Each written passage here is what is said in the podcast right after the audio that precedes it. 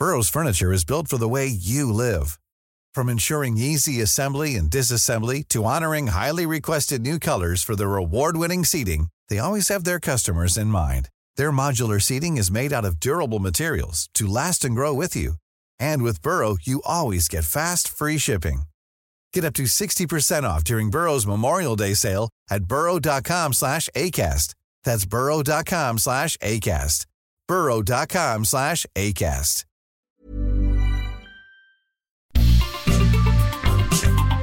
Heraldo Media Group presenta la información y el entretenimiento que usted necesita para estar enterado también en su descanso. Alejandro Sánchez y el informativo Heraldo fin de semana. Por el Heraldo Radio, con la H que sí suena y ahora también se escucha.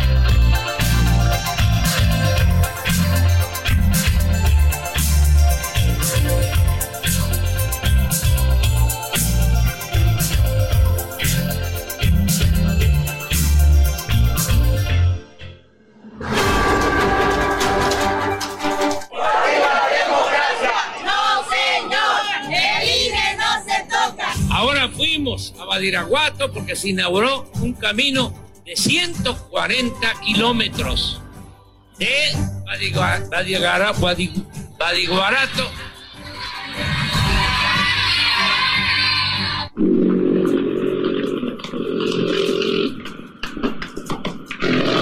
no voy a desdecir. Ni voy a cambiar mis convicciones, ni voy a cambiar de partido, ni voy a dejarlos de luchar por lo que yo creo. ¿Qué sigue después del 2024? Pues trabajar para ese objetivo y yo siempre tendré en mente llegar a la candidatura a la presidencia. No voy a desistir de ese objetivo.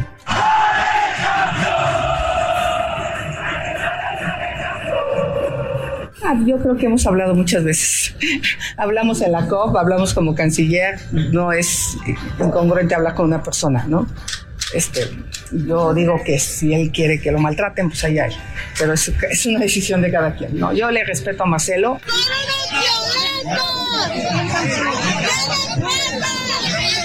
Me comprometo con las y los trabajadores de México a que vamos a seguir defendiendo el salario de las y los trabajadores, a que vamos a seguir defendiendo sus prestaciones laborales.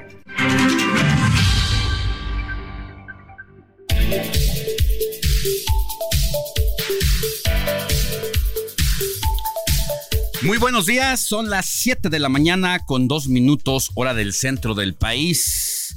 Yo soy Alejandro Sánchez y les saludo con mucho gusto. Estamos en el informativo de fin de semana de este domingo 19 de noviembre de 2023. Y porque la noticia no descansa, estaremos juntos de aquí hasta las 10 de la mañana para llevarle lo más relevante de la información sucedida a nivel nacional e internacional. Estamos en el penúltimo puente más largo de este año con motivo de la Revolución Mexicana que justo cae en día lunes, es decir, mañana 20 de noviembre, pero pues los chavos dejaron de ir a la escuela, dejaron de ir a la escuela desde el pasado viernes, así que se aventaron viernes, sábado, domingo y el día de mañana todavía estarán de descanso. Y uno pensaría por tratarse de este puente que la Ciudad de México iba a estar un poco más tranquila, pero quienes tuvimos la oportunidad de circular de un lado a otro, vaya que había tremendo caos vial, es decir, que al parecer no todas las personas salieron como suele suceder en estas fechas, sino por el contrario, como que además tuvimos muchas visitas provenientes de diferentes estados de la República. Y vaya que las tiendas departamentales también estuvieron aglomeradas eh, con esto de el buen fin que termina el día de hoy, de hoy, del día lunes que coincidió con el puente, ¿no? Eh, y entonces ayer Exacto. leía algunas eh, pues algunos comentarios de los organizadores de estos eventos y de las tiendas departamentales que sí se incrementó Sí. eh, la venta de sobremanera y pues allí, allí quienes tuvimos también la necesidad de ir por alguna razón, sí vimos algo inusual a las semanas anteriores diferentes. Mi querida Moni Reyes, muy buenos días, ¿cómo te va en este dominguito fresco, en esta mañana pues fría prácticamente. Amanece frío. Muy buenos días, Alex. ¿Qué tal, George? ¿Qué tal, mi querido Héctor Vieira? Y ahora tenemos en el control técnico al DJ 2, o sea, a Luis. Luis. Pues muy buenos días. ¿Cómo me fue? También ayer fui a un centro comercial, ahora sí que a una plaza. Y tuve que ir por un regalito de una amiga y me encuentro con que ya me endrogué. Ya. O sea, Caíste en el ya caí. Ya caí, sí, me compré un horno, necesitaba un hornito de Bueno, si microondas. necesitabas, Sí, es producto de primera necesidad. Pues, si no, ¿cómo vas a hacer las, voy a las hacer sopas? los emparedados, Ah, ¿verdad? Cosa que no pasa en Acapulco. Lamentablemente No, en este puente vacacional siguen al 20 de la ocupación del 80 que se No, esperaba. pues ¿no? van- van a, hay hoteles que van a tardar hasta dos, tres años en reconstruir y ya hablaremos también de ese tema porque sigue la necesidad de todos los sentidos, eh, todavía mucha gente que no encuentra a sus familiares después del huracán Otis y que se sienten olvidados por la autoridad. Ya hablaremos de, de ese asunto. Siguen necesitando agua, víveres y ropa, comida. Mucha ayuda. Mucha ayuda, falta muchísimo todavía por eh, hacer para que Acapulco y su gente se levante y siga de pie. Querido Jorge Rodríguez, buenos días, ¿cómo estás? Buenos días, Alex. Buenos días, Moni. Hola. Buenos días a todo el equipo y también buenos días a todo el auditorio que nos hace el favor de su preferencia. Eh, estoy muy bien. Estoy un poco más descansado. A mí no me tocó ir a ninguna plaza, pero Moni, entonces tú, Ya soy de, de ustedes, del gremio. confirmando un poco lo que nos decían ayer en entrevista, eh, sí estuviste entre los que compraron el top 3 de las cosas que se compran, ¿no? ya Los electrodomésticos en el tercer lugar. En el primer lugar, ropa y en el segundo lugar, calzado. Así es. Primer lugar ropa, segundo calzado, tercero Electrodomésticos. electrodomésticos, cuarto eran gadgets y Ajá. televisores. Y cero maquillaje. Sí, maquillaje estaba en el último puesto de lo registrado, como en el Sí. octavo lugar. Ajá, así es. Entonces, pues sí, sigue este buen fin y vamos a ver qué, Mañana qué es lo que nos deja hasta mañana.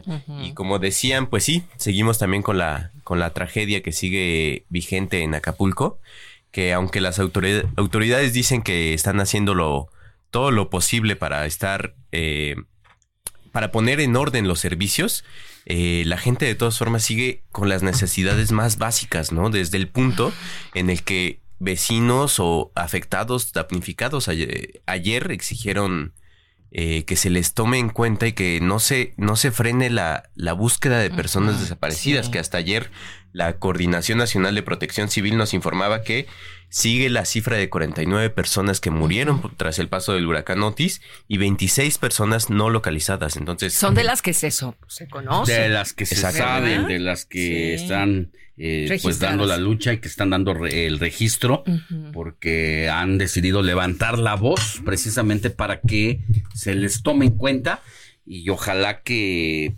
pues haya alguna atención. Eh, la- no, no quiero suponer, no quiero imaginar por la que deben de estar pasando en estas circunstancias.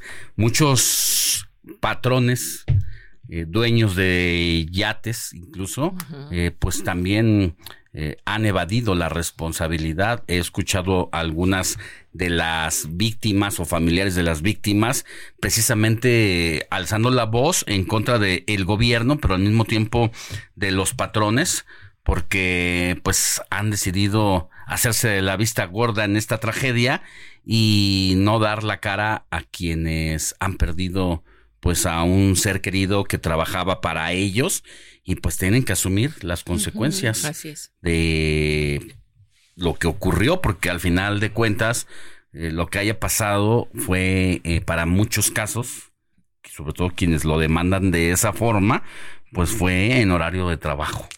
Y entonces tampoco estoy viendo a la autoridad haciendo un censo, buscando quién es el responsable de tal o cual yate, pues para ir tomando nota y hacerlo conducen- lo conducente, porque ¿qué va a pasar con esas familias que han quedado desamparadas, los niños que han quedado sin papá, sin quien les lleve el pan a la boca, sin quien vea por ellos para que vayan a la escuela. Es una deuda ahí que tiene tanto la autoridad como el patrón. Y esto no se puede quedar así. Así es. Entonces hay que, asumir la responsabilidad y quien trate de evadirla, pues aplicar la ley. Total. Porque pues para eso hay una ley federal del trabajo, independientemente de si había o no había un contrato laboral. Cuando hay una historia de vida y hay testigos, pues aún así también se tiene que asumir la responsabilidad. Eh, yo creo que también vamos a ver cuál es, y vamos a seguir con este seguimiento a la información de lo que vaya saliendo desde Acapulco, porque nos informan más o menos de cuáles son las acciones, o más bien puntualmente de cuáles son las acciones del gobierno federal, pero al tratar de entablar comunicación incluso con los mismos vecinos, es difícil todavía. Los mismos vecinos, ayer estuve buscando a la gente de, de los yates y me decían, creo que conozco a alguien, pero déjame ver si lo encuentro. De, eh, yo sé de alguien, pero déjame ver si me responde. O sea, ya mismo siguen con ese problema de comunicación. Como nosotros mismos, con nuestros compañeros corresponsales, nuestros representantes de El Heraldo Radio, pues no hemos tenido la oportunidad de establecer una comunicación abierta, que fluya, sino que a veces se pone uno de acuerdo con ellos por horarios determinados, porque ellos tienen que salir a ciertas zonas para esperar la llamada y que pueda haber eh, esta, esta comunicación, porque todavía, independientemente de que sí ha habido por parte de los trabajadores de la Compañía Federal de Electricidad, por parte de los trabajadores de las empresas telefónicas, pues hemos visto fotografías como videos de cómo se la están rifando, tratando de restablecer todo lo que es la comunicación pues sigue pendientes muchas áreas. Oye, y la misma gente que vive en el puerto está haciendo hasta lo imposible porque realmente esto se acelere, esto se aplique para poder tener y reactivar esa economía en el menor tiempo posible, porque así como estamos viendo que se prevé pues tardará muchos meses y entonces hay que hacer un exhorto y un aplauso a quienes de verdad están al pie del cañón, hombres, mujeres, jóvenes, empresarios, iniciativa privada, alguna parte y sector del gobierno, en fin, ¿no? hay que, hay que apoyar también y ayudar. A lo mejor yendo a algunos hoteles que no que vamos, no son los que esperábamos del gran turismo y cinco estrellas, pero sí algunos hostales o algo así para poder ayudar y apoyar. Pues Los restaurantes ayer se vieron en cero. Poco a poquito intentan eh, establecer, pero pues todavía el turismo no quiere ir porque quienes han tenido la oportunidad de asistir, pues nos relatan a qué huele Acapulco y todavía huele y el riesgo sanitario, huele a muerte. Sí, porque todavía eh, falta la las brigadas de salubridad que se desplacen por los distintos puntos, no se llega por el puerto y sus inmediaciones, las colonias que eh, dan vida como fuente laboral donde viven las personas que en su mayoría suelen trabajar del turismo pues todavía em, no tienen precisamente esta atención sanitaria y efectivamente también hemos visto las montañas de basura de residuos, incluso de los propios hoteles de infraestructura, que ahí están y que se hacía un llamado a la autoridad en distintos puntos o entradas de ciertos complejos donde hacen el, llamado precisamente a la gobernadora para Evelyn para que vayan eh, cuadrillas de pues de personal que, pueda mover eso, exactamente, de Pero bueno, ya seguiremos abordando eso y más, porque también hay mucha información política de la que tiene que usted estar enterado o enterada, y así arrancamos con la información. Informativo Heraldo fin de semana, lo más destacado en resumen.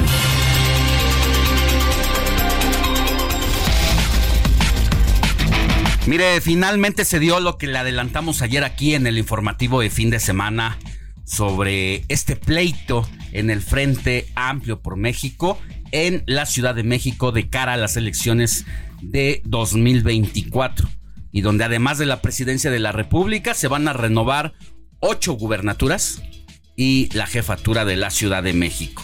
Y pues sí, Adrián Rubalcaba, el priista que buscaba ser candidato del Frente Amplio por la gubernatura, decidió romper con el frente y reveló que este pleito con Alejandro Moreno, presidente nacional del PRI, es de de veras por la designación de que a su vez haya aprobado la designación de Santiago Taboada como precandidato de la Alianza Va por México en la capital del país. Escuchemos a Adrián Rubalcaba. A Alejandro Moreno le dije y le digo hoy en los medios de comunicación, Alejandro, no tienes palabra, has sido irresponsable, lamento muchísimo tu decisión de tratarme la manera en la que me trataste, eh, el mandarme un mensaje de WhatsApp, no merece el respeto que hoy te tiene como diputado, porque no se te olvide que cuando quería ser diputado por la Ciudad de México, me pediste a mí y a la actual dirigencia de la ciudad que con mis votos que yo genero en los procesos electorales te ayudáramos. Y durante una conferencia de prensa, Robalcaba confirmó su salida del PRI, reveló que le ofrecieron un lugar en el Senado que rechazó y dijo que aún no está definido su futuro político. Y la alcaldesa de Cuauhtémoc, Sandra Cuevas, pues por supuesto que lo respaldó. El apoyo se hace de frente. Siempre he sido frontal y hoy vengo a decir abiertamente que tienes mi apoyo y que tienes mi amor y que tienes la Cuauhtémoc para que demos la lucha a donde la tengamos que dar. Bien, ya, esto también ya se ha convertido en una novela de amor entre Sandra Cuevas, la alcaldesa de Cuauhtémoc, y precisamente Adrián Rubalcaba. Le dijo, aquí estoy contigo, corazón, no estás solo, no estás solo ni tú ni los de Coajimalpa, porque aquí está Sandra Cuevas y están los habitantes de Cuauhtémoc para apoyarte y esta situación ya lleva también ahí pues su tono color rosa y es prácticamente una novela. Ahora lo que Rosa o guinda. Eh, rosa o guinda, ¿no? Rosa teñiéndose poco a poco a guinda porque efectivamente Adrián Rubalcaba ha dicho que no se va a Morena, pero eso es por ahora. Porque yo se lo apuesto como se lo aposté ayer, que íbamos a ver precisamente tronar Adrián Rubalcaba y separarse del Frente Amplio. Se lo apuesto que en menos de lo que canta un gallo estará afiliándose ahí a Morena, porque pues tiene su capital político y no va a ser desaprovechado. La buena relación que tiene con la ex jefa de gobierno y ahora aspirante presidencial Claudia Sheinbaum, pues lo va a poner a su disposición porque las dos partes ganan de esa manera. Así que por ahora, pues seguiremos viendo la segunda parte seguramente de esta telenovela en que se ha convertido ya el pleito de Rubalcaba con el Frente Amplio. Y otra cosa a destacar es que Rubalcaba dice que pues se reventó el Frente Amplio. No, al final de cuentas, él revienta con el Frente Amplio porque la alianza que hay entre los tres presidentes nacionales, tanto Marco Cortés del PAN, Alito Moreno del PRI y Jesús Zambrano del PRD aparecen juntos, fuertes, fortalecidos y eh, quiere decir que el Frente Amplio en la Ciudad de México sigue con y ahora sin Adrián Rubalcaba y eso es una bocanada de oxígeno para el Frente Amplio que tiene sus problemas también en otros estados de la República como el Estado de México, el Estado de Morelos, de lo que ya hablaremos también más adelante. Y en tanto que el dirigente nacional del PRI dijo que lo que importa en la alianza es la competitividad. Esto al acompañar a Xochil Gálvez en un evento en Puebla. El Frente Amplio es la competitividad, es la unidad. Vamos juntos, PAN, PRI, PRD, con la sociedad civil. Eh, trabajamos en los perfiles, grandes perfiles, todos mujeres y hombres comprometidos.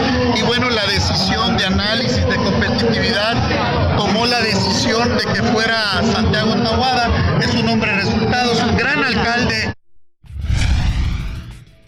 Y bueno, por otro lado, hoy es día clave para el partido Morena porque es precisamente la fecha que tiene como registro para quienes aspiran a la presidencia de la República y como todos sabemos, solamente hay una aspirante ahora que es la prácticamente ya virtual precandidata a la presidencia de la República y sus partidos aliados, Claudia Sheinbaum, que se registra este mediodía como eh, pues oficial precandidata del el PT, del Partido Verde y de Morena.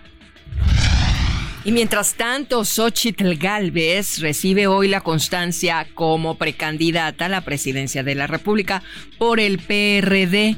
Se registrará como precandidata por el PRI.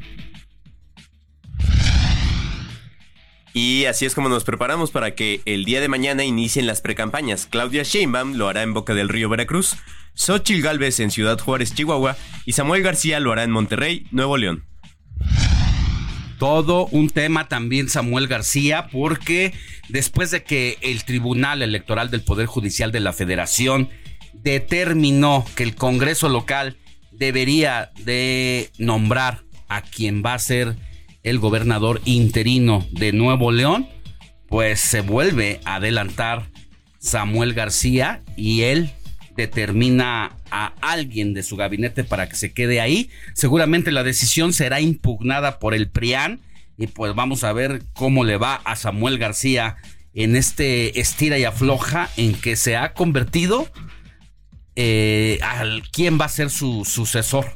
Hay que recordar que Samuel García había dicho que por nada del mundo buscaría la presidencia de la República, pero como dice su líder moral Dante Delgado, prácticamente dueño de Movimiento Ciudadano, es la política no es, la política va siendo.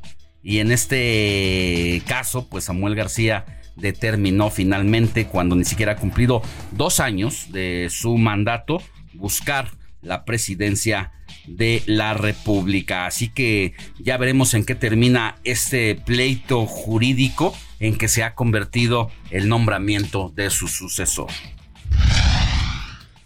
Y bueno, ya lo habíamos platicado al inicio de este informativo. Asegura la Secretaría de Salud que el correcto manejo de basura en zonas afectadas por el huracán Otis permite evitar pues estos focos de infección entre la población. Sin embargo, familiares de la tripulación de yates que se encontraban en el mar cuando el huracán Otis impactó, protestaron ayer en la costera Miguel Alemán. Piden que se busque a los desaparecidos.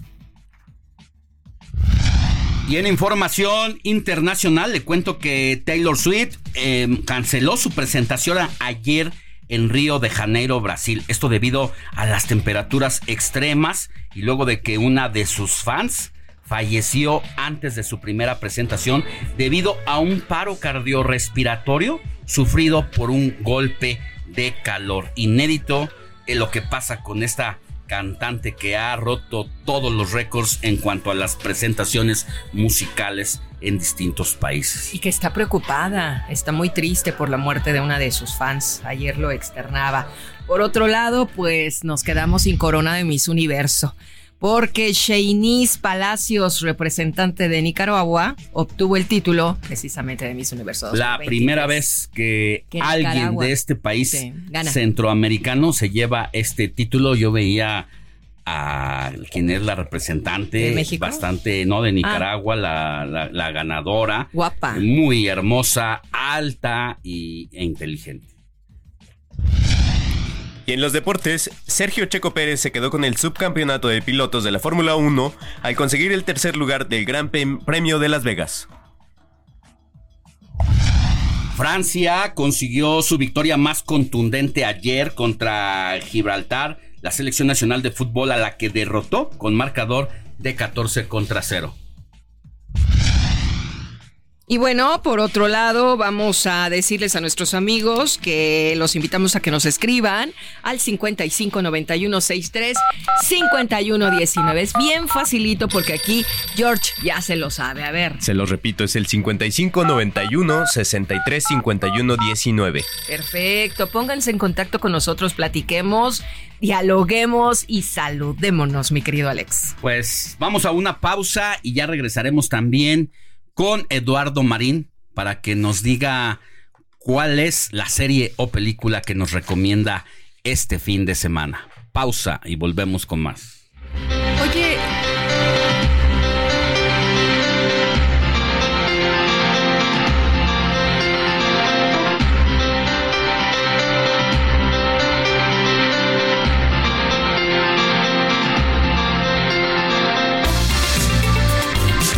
La noticia no descansa. Usted necesita estar bien informado también el fin de semana. Esto es Informativo El Heraldo Fin de Semana. Regresamos.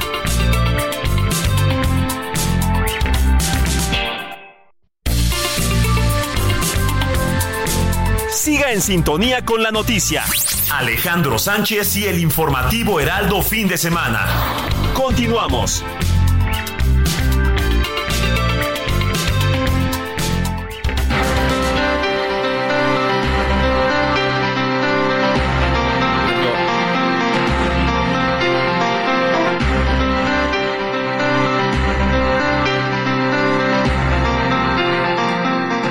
Siete de la mañana con 30 minutos, hora del centro del país. Ya estamos de regreso en el informativo de fin de semana.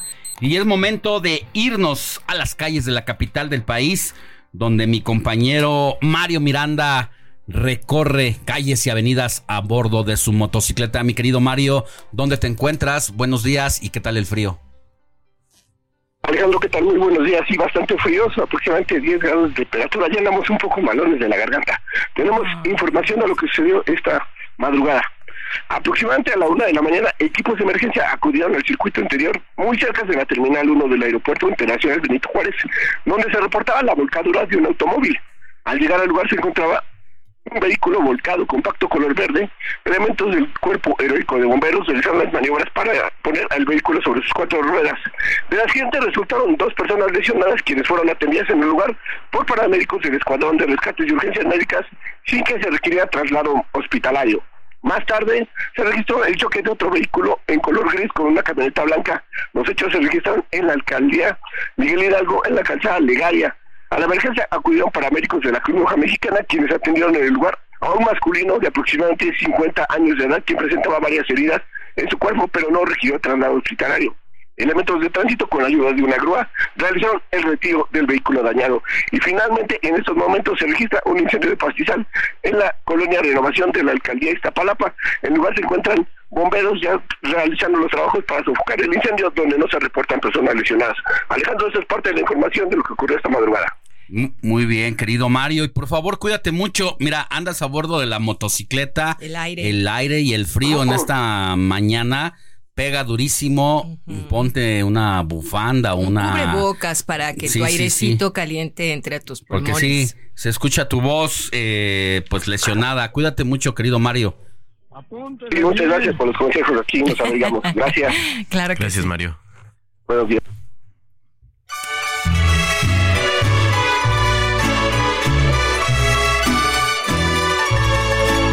Estas son las mañanitas que cantaba el rey David a las muchas. ¿Sigue siendo Pedrito Fernández? Pedrote Fernández. Sí. Ya quiero ir a Pepe Aguilar. Es momento de ir con Moni Reyes para que nos diga a quién tenemos que correr a abrazar en este domingo 19 de noviembre, mi querida Moni. Ay, pues yo le voy a dar un súper abrazo virtual a mi prima Lilian Reyes de la Riva. Hoy es su cumpleaños. Le mando muchos abrazos y besos, mi querida Lila.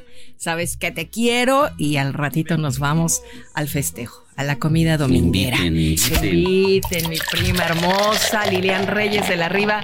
Muchas felicidades. Y a quienes estén cumpliendo años, por supuesto que también. Y bueno, el santo del día de hoy, ¿de quién es?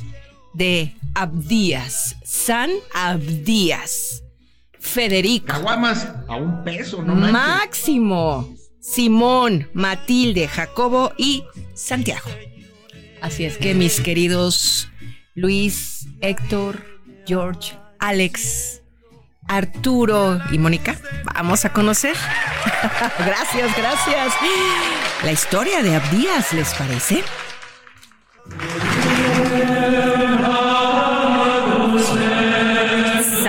Abdías viene del hebreo y se traduce como servidor o adorador de Yahvé. El Señor de Israel es a quien se le adjudica el libro más conciso de todos los escritos por los profetas menores. Está compuesto de 21 versículos.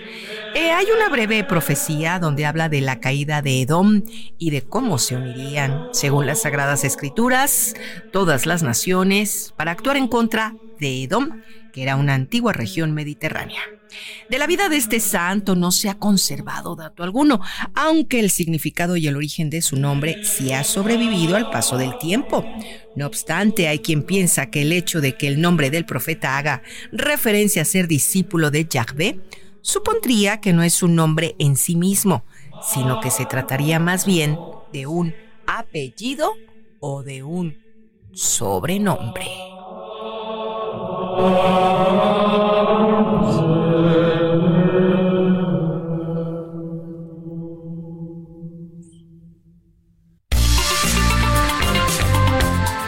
Sigue a Alejandro Sánchez en Twitter, arroba Alex Sánchez MX.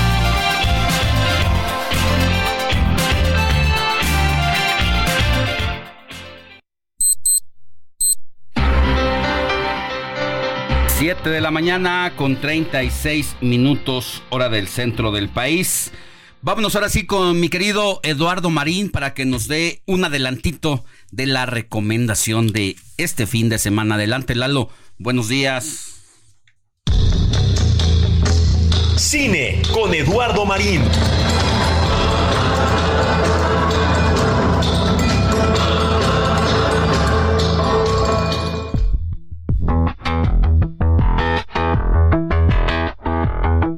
Buenos días Alex, buenos días a toda la audiencia.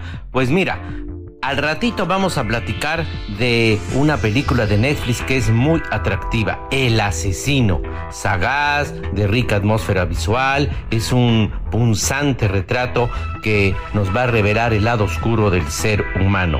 Ya la platicaremos.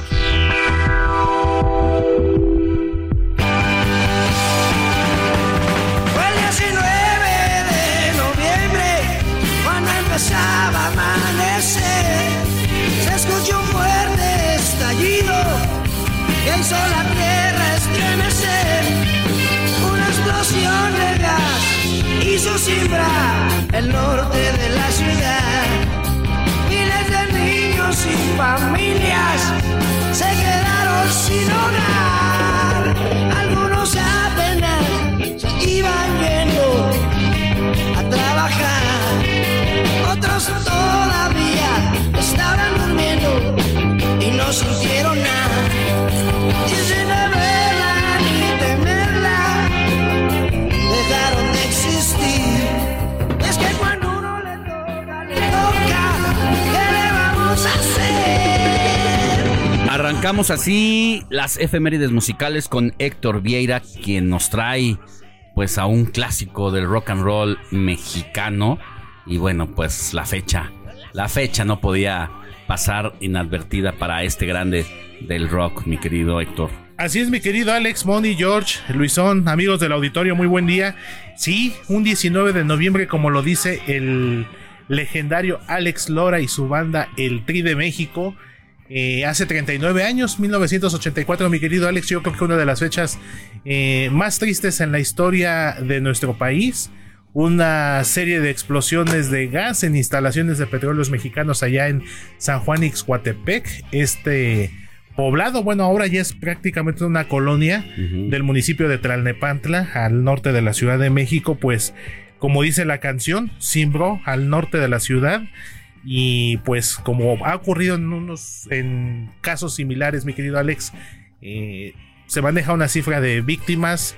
Realmente nunca se supieron como tal cuántas, aunque sí versiones oficiales apuntan que fueron más de 500 personas fallecidas las que eh, dejó esta tragedia, 19 de septiembre de 1984. Y pues nunca está de más, Alex, eh, recordar eh, la historia y entender el presente. Eso nos ayuda precisamente a hacerlo.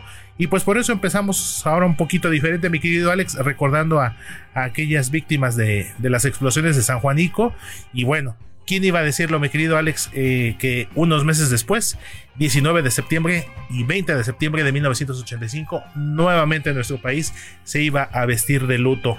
El entonces presidente Miguel de la Madrid Hurtado y el entonces jefe de gobierno, bueno, regente de la Ciudad de México, Ramón Aguirre Velázquez, y en el Estado de México, si mal no recuerdo, gobernaba Alfredo del Mazo, padre.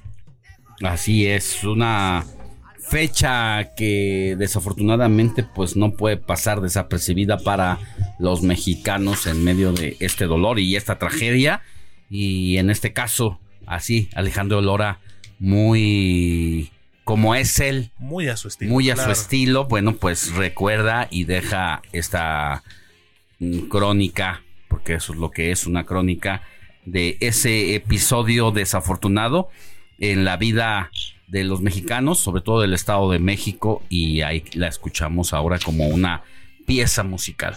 Así es, y pues como un pequeño homenaje, como bien lo dices Alex, al estilo de nuestro tocayo, Alex Lora. Así es. Más adelantito vamos a tener algunos cambios radicales en la música.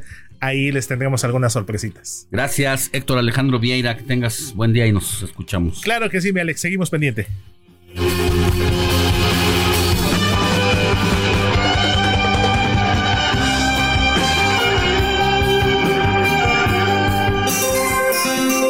Sintonía con los estados en el informativo fin de semana.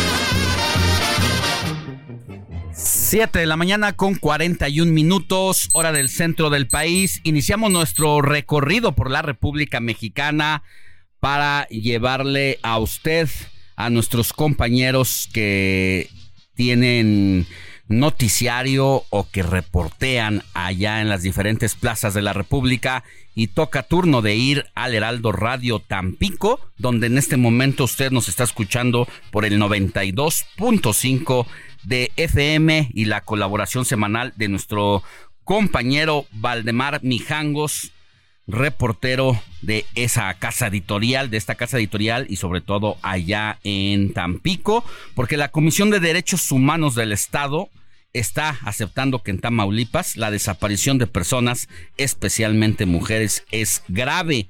Además, el lanzamiento del cohete Starship de la empresa Space se sintió en Tampico. Querido Valdemar, muchas notas que contarnos el día de hoy. ¿Cómo te va?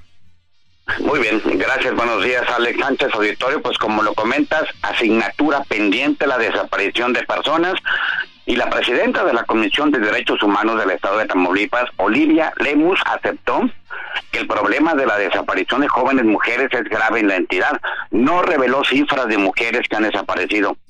Sin embargo, la Ombudsman reconoció que Tamaulipas es el segundo estado a nivel nacional con mayor número de personas desaparecidas, no solo de mujeres, también de hombres y, de diferentes edades. Precisó en este rango los números, pues pueden ubicarse que Jalisco tendría poco más de 14 mil personas desaparecidas, Tamaulipas estaría cercano a los 13 mil y en este caso el tercer lugar sería para el Estado de México con poco más de 11 mil. Así de que las cifras no han disminuido históricamente de acuerdo a lo que dan a conocer las propias autoridades.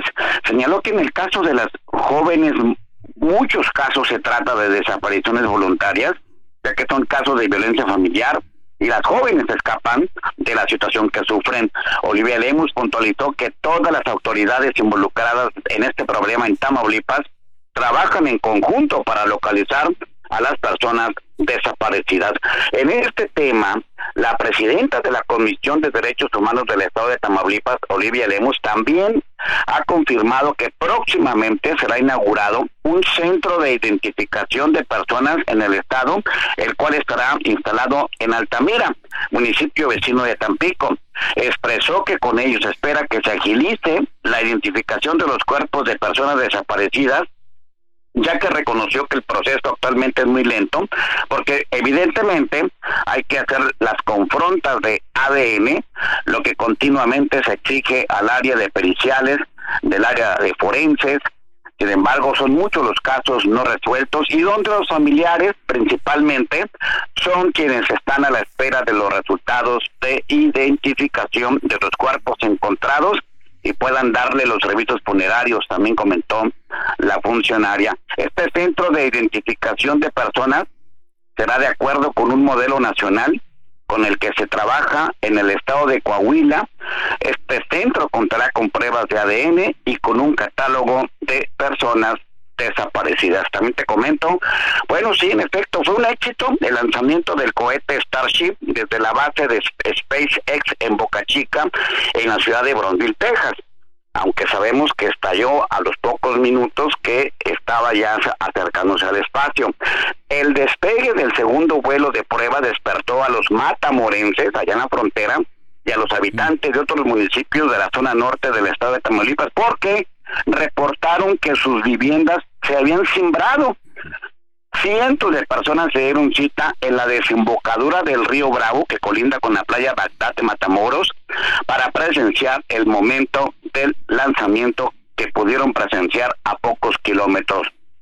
Pero te comento que el fenómeno también generó una especie de estela de vibración muy extraña que sintieron los habitantes de Tampico, Altamira, Ciudad Madero y parte del norte de Veracruz, porque así lo reportaron en redes sociales. ¿Qué estaba pasando? Ya que las ventanas empezaron a tener una vibración pues un poco pues fuera de lo común. El Servicio Sismológico Nacional no reportó ningún temblor, nada relacionado aquí en, el sur de Tamaulipas, pero los habitantes en las redes sociales culparon a este cohete de la vibración que sintieron en las ventanas de sus casas poco después de que se generó este lanzamiento, pero allá en Boca Chica, Texas, en el municipio de Brownsville, muy alejado de nosotros, 430 kilómetros, pero como te comento, fue una estela de vibración un poco extraña que por acá también los habitantes reportaron en redes sociales. Ahí queda ya la anécdota de que cada vez que este tipo de cohetes surgen hacia eh, el espacio, pues vamos a tener una consecuencia nosotros y esperemos que pues no sea nada grave. Alex Sánchez, auditorio, lo que te puedo reportar. Muchas gracias. Te mando un abrazo, querido Valdemar Mijangos reportero del Heraldo Radio Tampico, donde nos escuchan por el 92.5 de FM. Que tengas buen fin de semana. Claro que sí, gracias, buenos días, estamos atentos.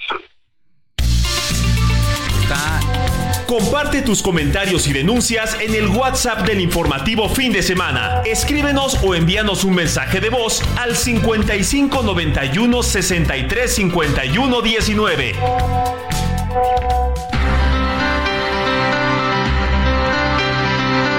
7 de la mañana con 47 minutos hora del centro. Mucha actividad de Claudia Sheinbaum, la aspirante presidencial por parte de Morena. El día de ayer estuvo en Guadalajara, Jalisco, para reunirse con la militancia, no se diga con Claudia Delgadillo, quien es la aspirante al gobierno de Jalisco. Y el día de hoy se registra al mediodía como precandidata única a la presidencia de la República por el partido Morena. Querido Carlos Navarro, tú sigues las actividades muy pegado a la ex jefa de gobierno y este mediodía pues se registrará como precandidata única. Buenos días. Te escuchamos, Carlos, andas por ahí. No, tenemos problemas en la línea con Carlos Navarro. Ahorita recuperamos, pero la sigue, todo el tiempo. Sí, está pegado a ella. Pero mientras tanto, Alejandro, te doy un poco de información de lo que el Heraldo tiene hoy en portada. Dice con información de nuestro compañero Jorge Almaquio, desde el lunes 20 de noviembre hasta el 2 de junio del 2024, tendremos, tendremos que escuchar, ver eh, casi 70 millones de spots durante el proceso electoral. Hasta este en la sopa. A ver, ¿cuántos son? Casi 70, millones, ¿En cuánto tiempo? Esto va a ser durante 196 días del 20 de noviembre al 2 de junio de 2024. Es un incremento de casi el 26%. millones entre cuántos días? 196 días. Entre 196. Usted va a poder ver 357 mil 142 spots cada día. Al día, sí es correcto. Todos los días. ¿Por qué es tanto 357 mil 142 spots? porque eh, salen en todos los medios electrónicos, no solamente nacionales, sino de los estados de la República. De hecho, son 2.301 emisoras en radio y 1.408 en televisión. Van a ser 19.781 spots por hora. Quiere decir 48 minutos al día van a estar dedicados a mensajes proselitistas. Bueno, pues si usted creía que esto eh, ya estaba hasta cansado, cansada de ver a los políticos hasta en la sopa, como le digo. Bueno, pues realmente es que oficialmente esto apenas empieza y es la precampaña, así que falta la campaña y de aquí hasta junio, imagínense todos estos spots, 357 mil diarios.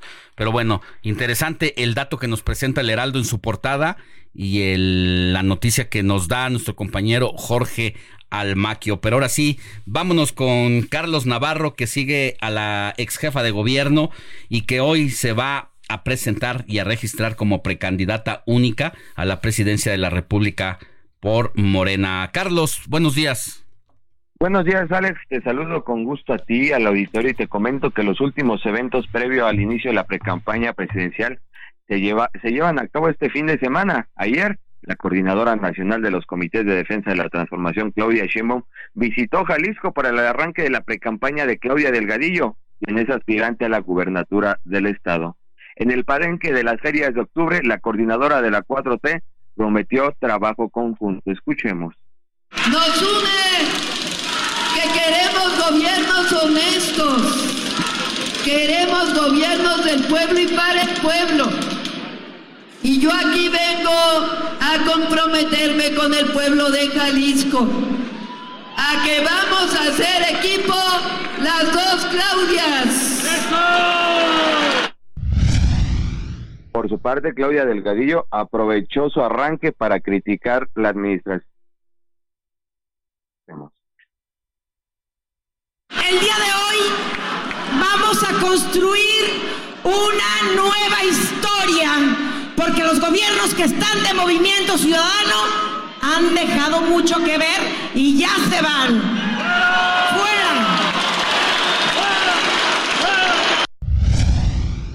Como bien lo comentabas, Alex, eh, la coordinadora nacional de los comités de la 4T se estará registrando hoy como precandidata única a la presidencia por parte de Morena, el Partido Verde y el Partido del Trabajo. El evento se llevará a cabo en el World Trade Center de la Ciudad de México a las 12 horas y mañana ya arranca de lleno la precampaña en Boca del Río Veracruz.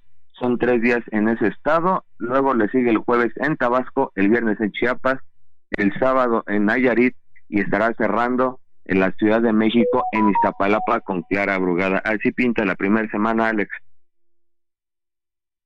Pues vamos a estar pendientes, así que hoy el registro al mediodía, mañana arranque ya de precampaña en Boca del Río, Veracruz. Muchas gracias, Carlos, y yo sé que pues apenas esto empieza para ti también, porque seguirás a todos lados a Claudia Sheinbaum para mantener informada a la audiencia del Heraldo Radio y del Heraldo Media Group. Que tengas buen día, cuídate, ¿eh? Claro que sí, casi 200 días para estarlos informando con gusto. Buen día. Suerte. te escuchamos. Bueno, pues ya decía mi querido Jorge, em, Carlos Navarro, que la jefa, ex jefa de gobierno, arrancará su precampaña en eh, Boca del, río. río. Veracruz. Así es, Xochil Gálvez lo va a hacer en Ciudad Juárez, Chihuahua. Allá hay gobi- gobierno panista, Panista. de Maru Campos, que Exactamente. una gran adversaria de la 4T. Así es, que sí ha dado, ha dado batalla. Y Samuel García lo va a hacer en Monterrey, Nuevo León. Bueno, pues en su casa, ¿no? Así es. Así, interesante. Ahí está el en sus marcas listos fuera. No hay fecha que no se cumpla. Vamos a una pausa y volvemos con más información. Alejandro Sánchez y el informativo Heraldo fin de semana. La noticia no descansa. Usted necesita estar bien informado también el fin de semana. Esto es Informativo El Heraldo fin de semana. Regresamos.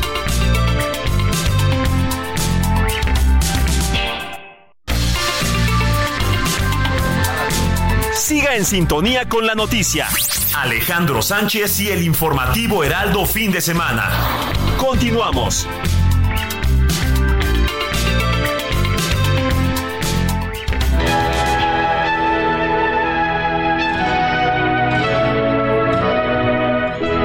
Ocho de la mañana con tres minutos hora del centro del país. Antes de pasar a más información, Moni Reyes, tienes mensajitos, por favor. Eh, Claro que tengo mensajitos, por supuesto. Vamos a comenzar, pues ya sabes, con Vicky. Vicky nos dice, muy buenos días, Alex, Moni, Héctor, Jorge y todo el equipo del informativo fin de semana son mi compañía en mi trabajo. Me place mucho escucharlos cada fin de semana. Bendito Dios que nos permite un día más. Mil bendiciones. Bueno, pues la acompañamos. saluda La acompañamos. Sí, ¿Desde dónde nos saluda? desde Monterrey. Donde nos escuchan por el 99.7 de FM. La acompañamos en el trabajo de En fin de trabajo. semana. Que nos digan qué trabaja, ¿no? Sí.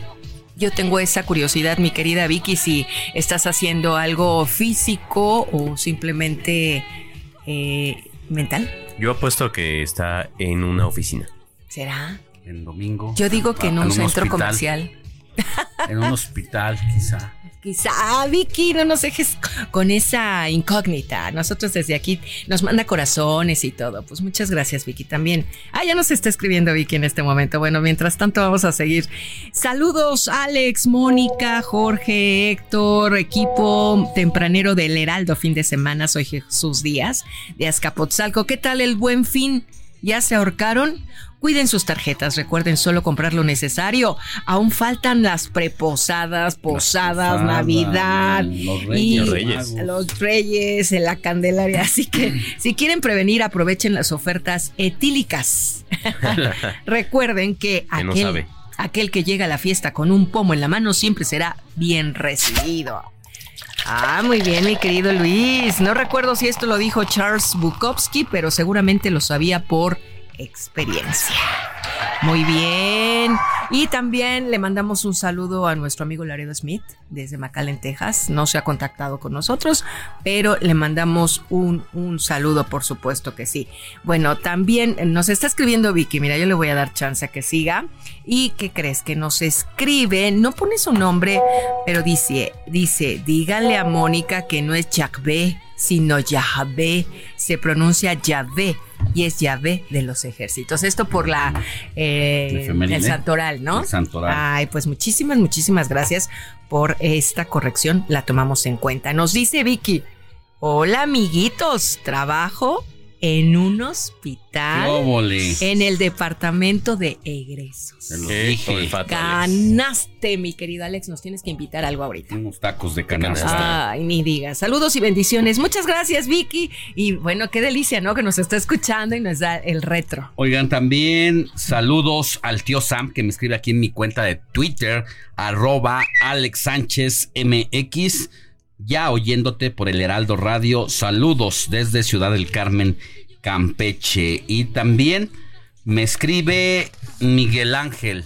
Dice, buenos días. En la semana conocí vía telefónica a Héctor Vieira en casa Wow. de su mami. De broma le dije que si era el director o productor del Heraldo y ya en la charla pues saludos a todos. Buen día Miguel Ángel Cruz López.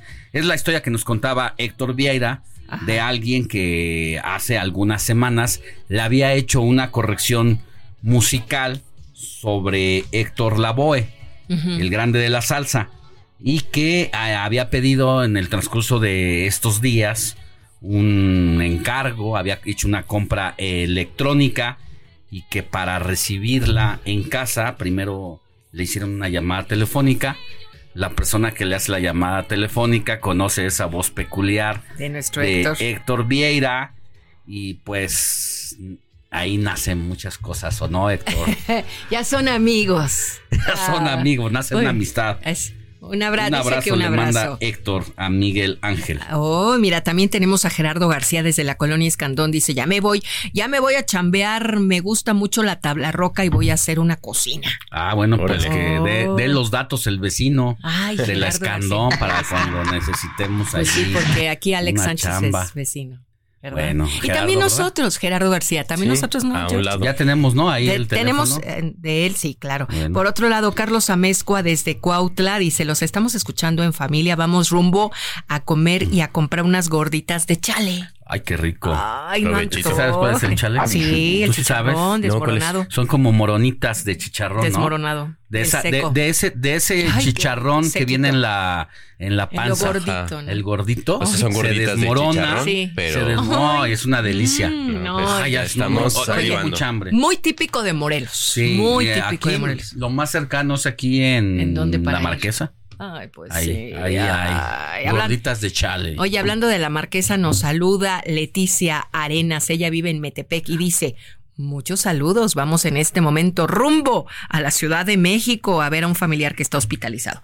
Bueno, un abrazo. Pues Suerte. abrazo que se alivie. Regresamos contigo, Moni, en un ratito. Sí, porque tenemos más. Dice, ay, mi querido Héctor, aquí tienes un saludito por al ratito.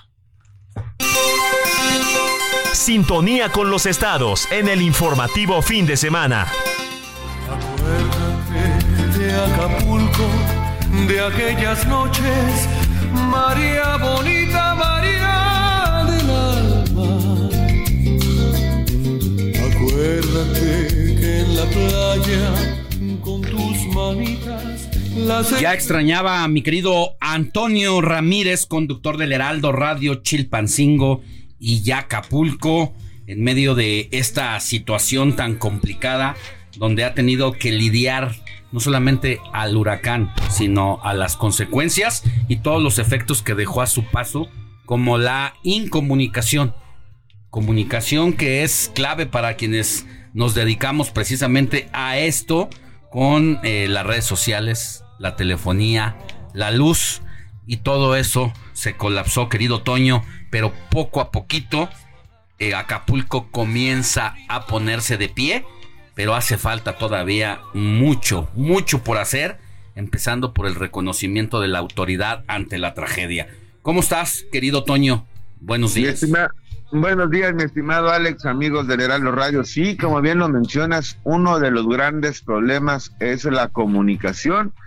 Y no solamente para nosotros, los, los eh, personas que nos dedicamos a los medios de comunicación o a los ciudadanos comunes y corrientes, sino falta comunicación entre las autoridades del gobierno del estado y gobierno municipal, donde prácticamente no se llevan, no hay apoyo, no hay apoyo entre ellos, no hay enlace y eso está complicando todavía más la situación. Y eso que son del mismo partido.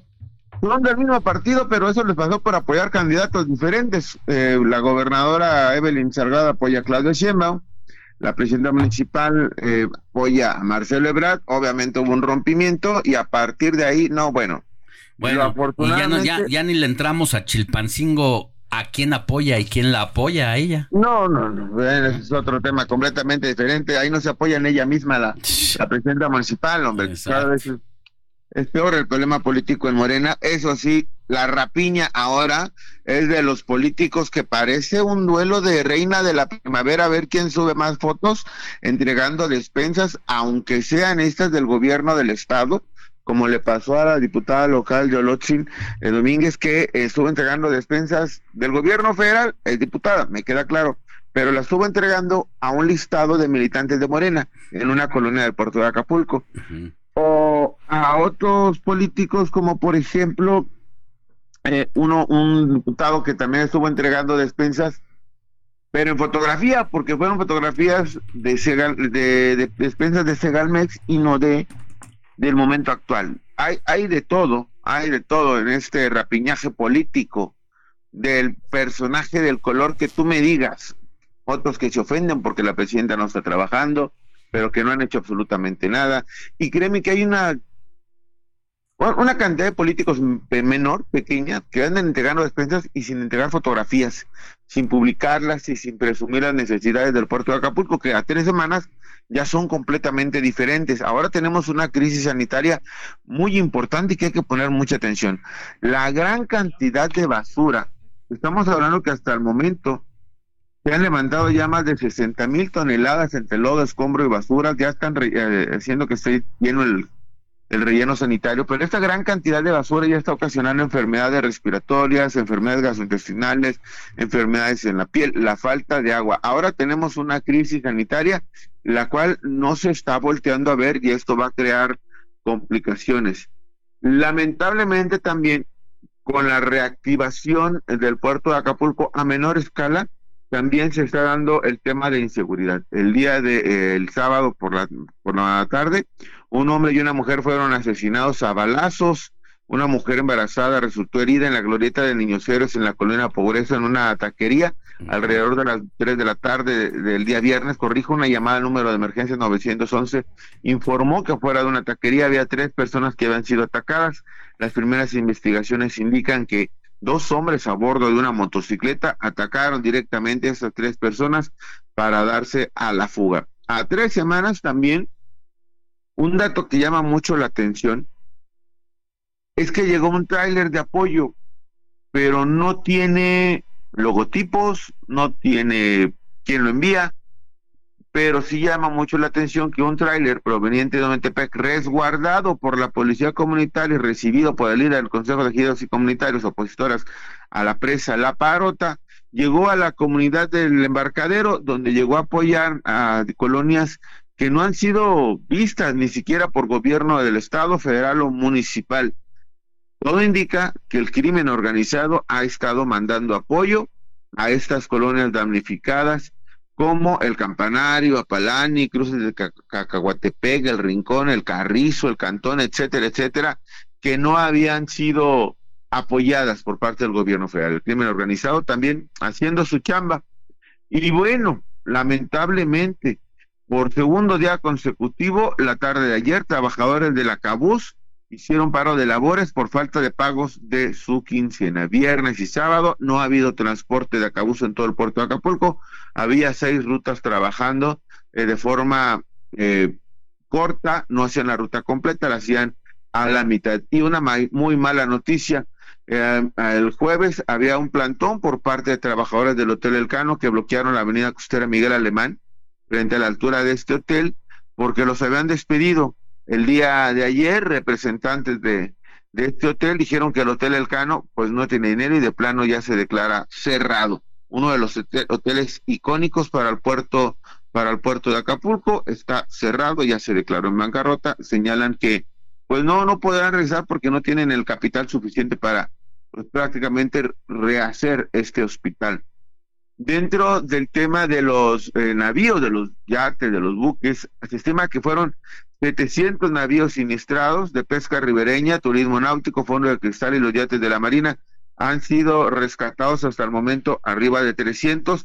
Falta todavía mucho que hacer y muchas personas que y cuerpos que rescatar más allá que el anuncio de la autoridad habla solamente de, de 49 cuerpos, 50 cuerpos, pero el número está mucho más arriba porque hay personas que han eh, recuperado los cuerpos de sus familiares, no los han registrado y pues bueno, algo que hace mucho la autoridad, independientemente del partido, siempre es maquillar cifras y es algo de lo que está ocurriendo en este momento en el puerto de Acapulco, mi estimado Alex.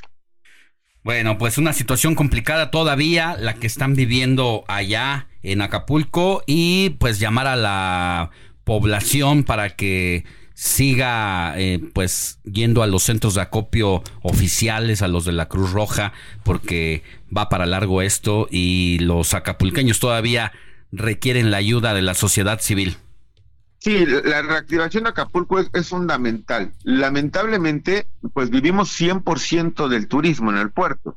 Y al no haber turismo, al no haber condiciones, se esperaba para este fin de semana largo pues una un repunte de la economía importante para el puerto. Había conciertos programados, había eventos programados importantes como el Air Show y pues lamentablemente no hay economía y sí prácticamente se está comiendo lo que se puede como se puede y a buscar las despensas. Bueno, te mando un abrazo, querido Antonio Ramírez, conductor del Heraldo Radio Chilpancingo y Acapulco. Que tengas buen día. Alex, como siempre, un gusto saludarte. Y ya para el 15 de diciembre eh, se está planeando un relanzamiento por parte de las autoridades del puerto de Acapulco con algunos hospederías, hoteles que abrirán, no al 100%, pero tendremos un relanzamiento de la marca precisamente. Así que después del 15 ya los esperamos con los cocos abiertos, mi Alex. Que así sea. Abrazo. Abrazo, gracias. Entrevista. Informativo fin de semana. Bueno, ya le adelantábamos que en el transcurso del mediodía, aquí en la Ciudad de México, se va a registrar Claudia Sheinbaum como precandidata única a la presidencia de la República por ese partido, por el Partido Verde Ecologista de México y por el PT. Irá en alianza, pero ante Morena hará lo propio eh, Claudia Sheinbaum y agradezco que esté con nosotros en la línea telefónica a Mario Delgado, él es presidente nacional de Morena. Querido Mario, muy buenos días, ¿cómo está? ¿Cómo estás? Muy buenos días, feliz domingo. Feliz domingo, eh, pues a final de cuentas, después de un largo proceso, a veces atropellado con sus eh, convulsiones internas, pero a final de cuentas han salido y me parece en lo personal que bien librados para llegar a este momento del día de hoy? Pues sí, un proceso largo, como tú dices, complejo, para nosotros totalmente eh, innovador. Creo que no hay ningún precedente de que a través de las encuestas se haya dejado la decisión de quién será nuestro candidato o candidata eh, a través de las encuestas. Eso nos ha dado mucha legitimidad creo que tiene un impacto directo en los apoyos que estamos viendo de la mayoría de la gente a la doctora eh, Claudia Sheinbaum y bueno, fortalecido ahora por el proceso para elección de candidatos en las nueve eh, gubernaturas que también fue a través de las encuestas y hoy pues, estamos listos para dar la batalla en estas nueve entidades. Oiga, precisamente sobre este proceso innovador eh, que fueron pues mejorando el método por lo que llegó a pasar en Coahuila, donde los dos eh, adversarios internos pues se confrontan y esto solamente lesiona al partido, hace que el partido pues pierda rotundamente frente al Partido Revolucionario Institucional. Sacaron lo mejor de esa experiencia negativa para blindar su proceso interno y hacer que todas las partes involucradas, todos los interesados e interesadas al mismo cargo, pues tuvieran que aceptar, si no les eh, favorecía la encuesta, eh, hacer eh, la unidad. ¿cómo, ¿Cómo se fue dando este proceso? ¿Cómo lo fue tejiendo? ¿Con quién lo tejió y cómo, cómo es que blindó esta situación para que no se repitiera lo de Coahuila? Pues mira, eh, fuimos muy claros en el tema de la paridad. Si lo dijimos con todas sus letras, habrá hombres que ganando su encuesta no van a resultar candidatos. Y eso lo dijimos del principio, lo explicamos muy claramente. Nos firmaron una carta de aceptación donde reconocían que se aplicarían criterios de paridad para garantizar la participación política de las de las mujeres. Entonces, eh, creo que es algo que ya se ha venido eh, conociendo más o aceptando más. Y, a la y fuimos además muy transparentes en cómo aplicar ese criterio. Es decir, en el proceso del viernes pasado, antepasado, eh, pues durante más de 20 horas fuimos construyendo el cuadro donde venían los hombres y mujeres mejor eh, posicionados y con el indicador de a quién prefería la gente como candidato o candidata. Y ahí, pues ahí todo el tiempo estuvo frente a nosotros eh, la regla que después aplicamos y se reconoció. Entonces, creo que la transparencia ayuda mucho, el diálogo político de, prever lo que va a pasar eh, nos nos ayudó y el compromiso de la de los participantes hay que reconocerlo porque finalmente eh, la buena actitud de Omar García Harfuch de Ricardo aquí en México de Ricardo Sheffield en Guanajuato y de Carlos Lomelí en Jalisco pues han logrado que hoy estemos en unidad. Sí, eh, este mediodía que se registra como precandidata Claudia Sheinbaum, ¿cuál es el evento que se tiene preparado? ¿Quiénes estarán? Bueno, van a estar las dirigencias de los partidos, van a estar nuestros consejeros del comité ejecutivo, los gobernadores de la 4T, los candidatos, candidatas que tenemos eh, ahora, diputados, senadores, todos los liderazgos de nuestro partido van a estar eh, presentes el día eh, de hoy y eh, le vamos a entregar la constancia como precandidata única a nuestra coordinadora nacional, que hoy dejará de serlo para convertirse ya en precandidata Claudia Sheinbaum Pardo. Mario, buenos días. Te habla Jorge Rodríguez, jefe de información. Queremos saber si te puedes quedar unos minutos más porque nos va a caer el corte. Queremos hablar un poco más sobre el proceso. ¿Crees que nos puedas acompañar? Sí, con mucho gusto. Por el, sí, sí, adelante, adelante. Por, el momento, Mario, quería preguntarte sobre este tuit que pusiste ayer, sobre eh, los caciques que se están peleando por el candidato del cártel inmobiliario y tú destacas la unión que hay en Morena. Pues es una realidad. Mientras en el PRIAN pues ya están eh, peleándose, pues nosotros estamos muy organizados, muy unidos, eh, listos para eh, prepara el triunfo en el 2024. Al volver de la pausa nos contestaría si recibirían en el partido de Morena a Adrián Rubalcaba, ¿le parece? Sí, correcto. Pausa y volvemos con más.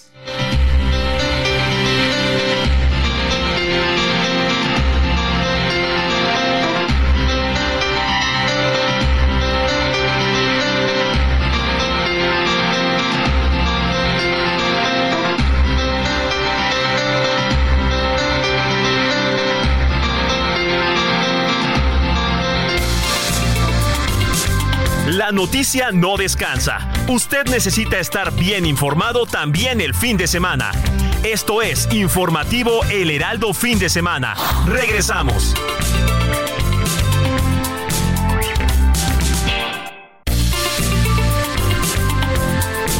Siga en sintonía con la noticia.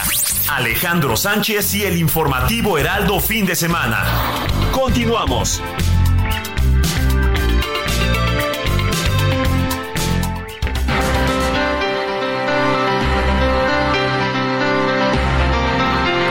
8 de la mañana con 30 minutos, hora del centro del país. Estamos de regreso en el informativo de fin de semana del Heraldo Radio y nos quedamos en una conversación con Mario Delgado, presidente nacional del partido Morena, y le preguntábamos, Mario, si después de lo que pasó en la Ciudad de México, en el Frente Amplio por México y esta ruptura por parte de Adrián Rubalcaba, quien aspiraba a la precandidatura al gobierno de la capital del país, pues ha dicho que ya no quiere saber del PRI, ni del PAN, ni del PRD, y si ustedes en Morena estarían dispuestos a recibirlo. Pues mira, no sabemos qué planes eh, tenga. Tú sabes que nosotros somos un partido en movimiento y son bienvenidos todos aquellos y aquellas que compartan nuestros valores, nuestros principios, nuestras convicciones y el proyecto de transformación nacional. Si él quiere sumar a esa transformación, eh, es bienvenido. Es, aquí se lucha por causas, no por cargos. Y quien quiera seguir eh, sumando a este proceso histórico, pues eh, no, no, no podemos detenerlo, al contrario. La próxima semana viene el registro de candidatos plurinominales, de legisladores plurinominales. Usted ya tiene la lista, cómo se va a conformar y esto ocurre en medio de distintas Many of us have those stubborn pounds that seem impossible to lose, no matter how good we eat or how hard we work out. My solution is PlushCare. PlushCare is a leading telehealth provider with doctors who are there for you day and night to partner with you in your weight loss journey. They can prescribe FDA-approved weight loss medications like Wagovi and Zepbound for those who qualify. Plus, they accept most insurance plans. To get started, visit plushcare.com slash weight loss. That's plushcare.com slash weight loss. Propuestas que han hecho ustedes por acabar con los plurinominales. ¿Qué nos puede decir al respecto? Pues que se van a inscribir y como tú sabes, pues los vamos a meter a la tómbola. ¿No van a tener lista, Mario? Para, sí, por supuesto.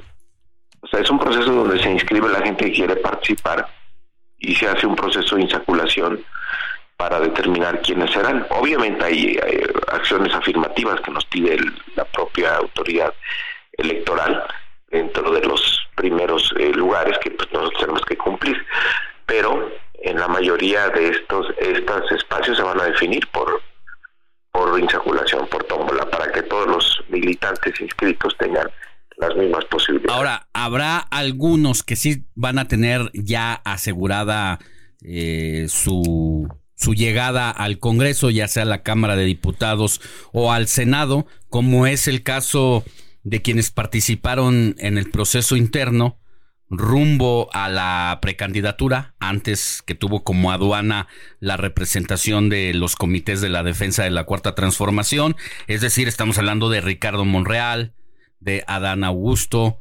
eh, no sé si Marcelo Obrar esté considerado todavía. ¿Ellos tienen garantizada su posicionamiento, su posición en el Congreso?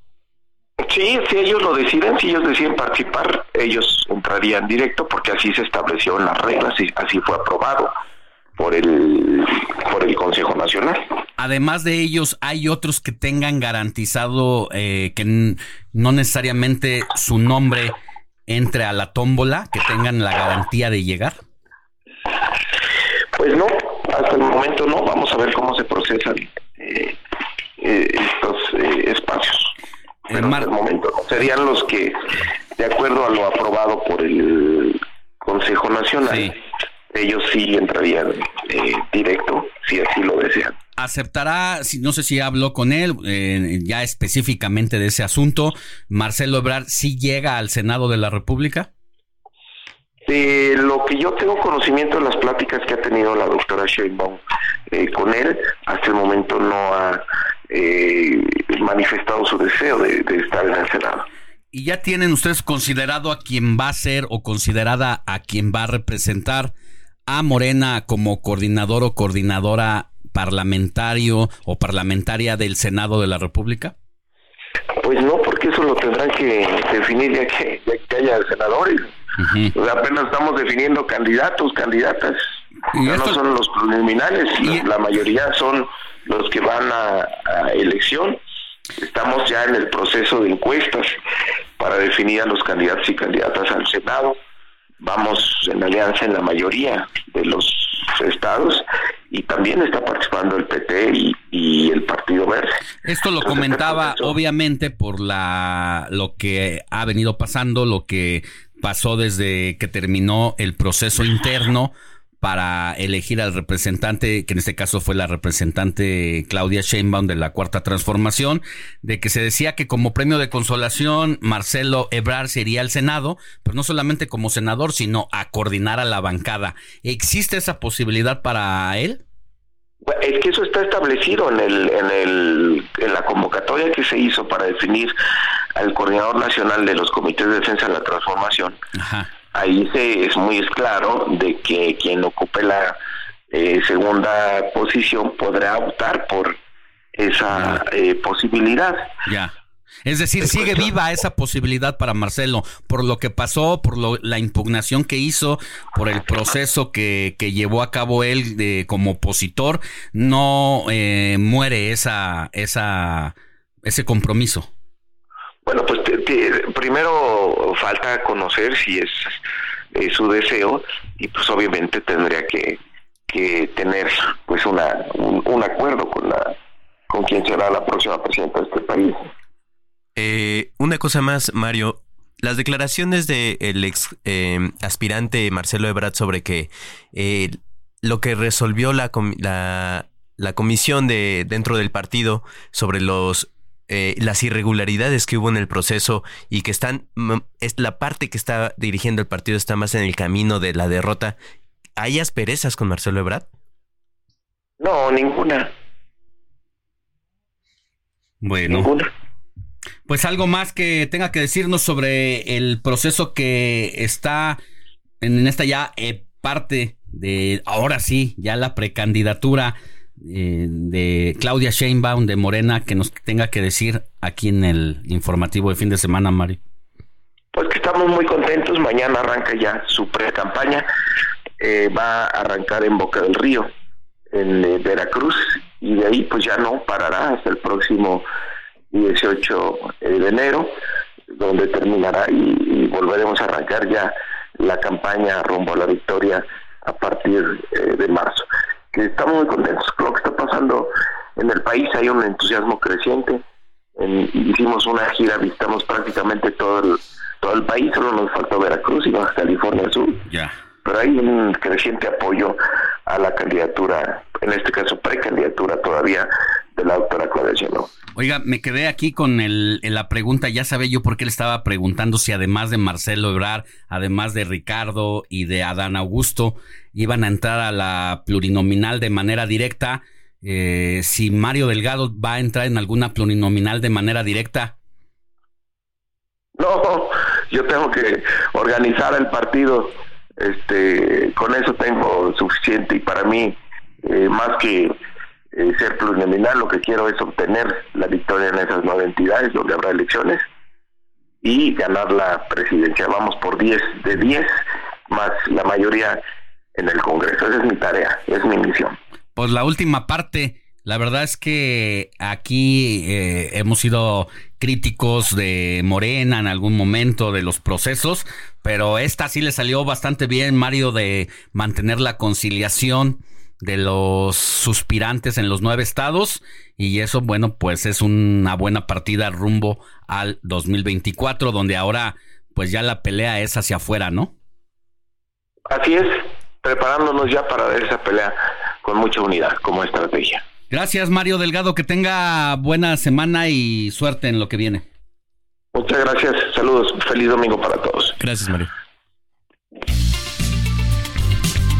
El informativo fin de semana también está en Twitter. Síguenos en arroba fin de semana HMX. Vive un mes lleno de ofertas exclusivas y dinamismo con Ford Escape híbrida. Estrénala a 24 meses sin intereses más seguro promocional. Visita a tu distribuidor Ford más cercano. Consulta términos y condiciones en Ford.mx, vigencia del 1 al 30 de noviembre de 2023. Cine con Eduardo Marín.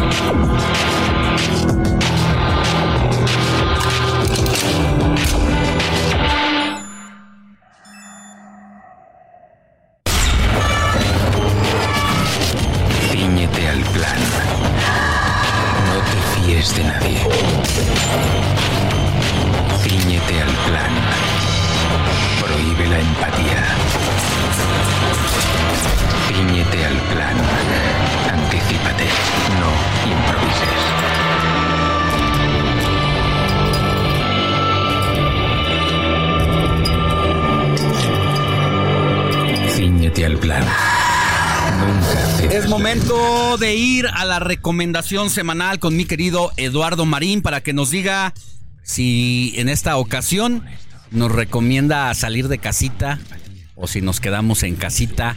¿Qué nos traes, mi querido Lalo? Buenos días. Buenos días, Alex. Gusto saludarte. Feliz domingo. Saludos a toda la audiencia. Pues mira, vamos a recomendar quedarse en casita y eh, ver una película muy atractiva que está en Netflix, que es El Asesino, que es toda una experiencia, una película ciertamente anticonvencional, pero inquietante, intrigante, sagaz. Es sobre un asesino profesional a sueldo de impecable sangre fría que pues que debe afrontar las consecuencias de un error que comete, lo que lo lleva a ser perseguido de manera brutal. Es un relato siempre absorbente, muy atrayente y que nos muestra fundamentalmente el lado oscuro del ser humano a través de un retrato individual de un hombre frío, obsesivamente metódico, sin culpas ni remordimientos, movido por un comportamiento despiadado, pero inserto en un mundo sin compasión moral. Es pues, eh, Alex, eh, un retrato psicológico, sí, de un hombre solitario, pero a fin de cuentas de un ser humano.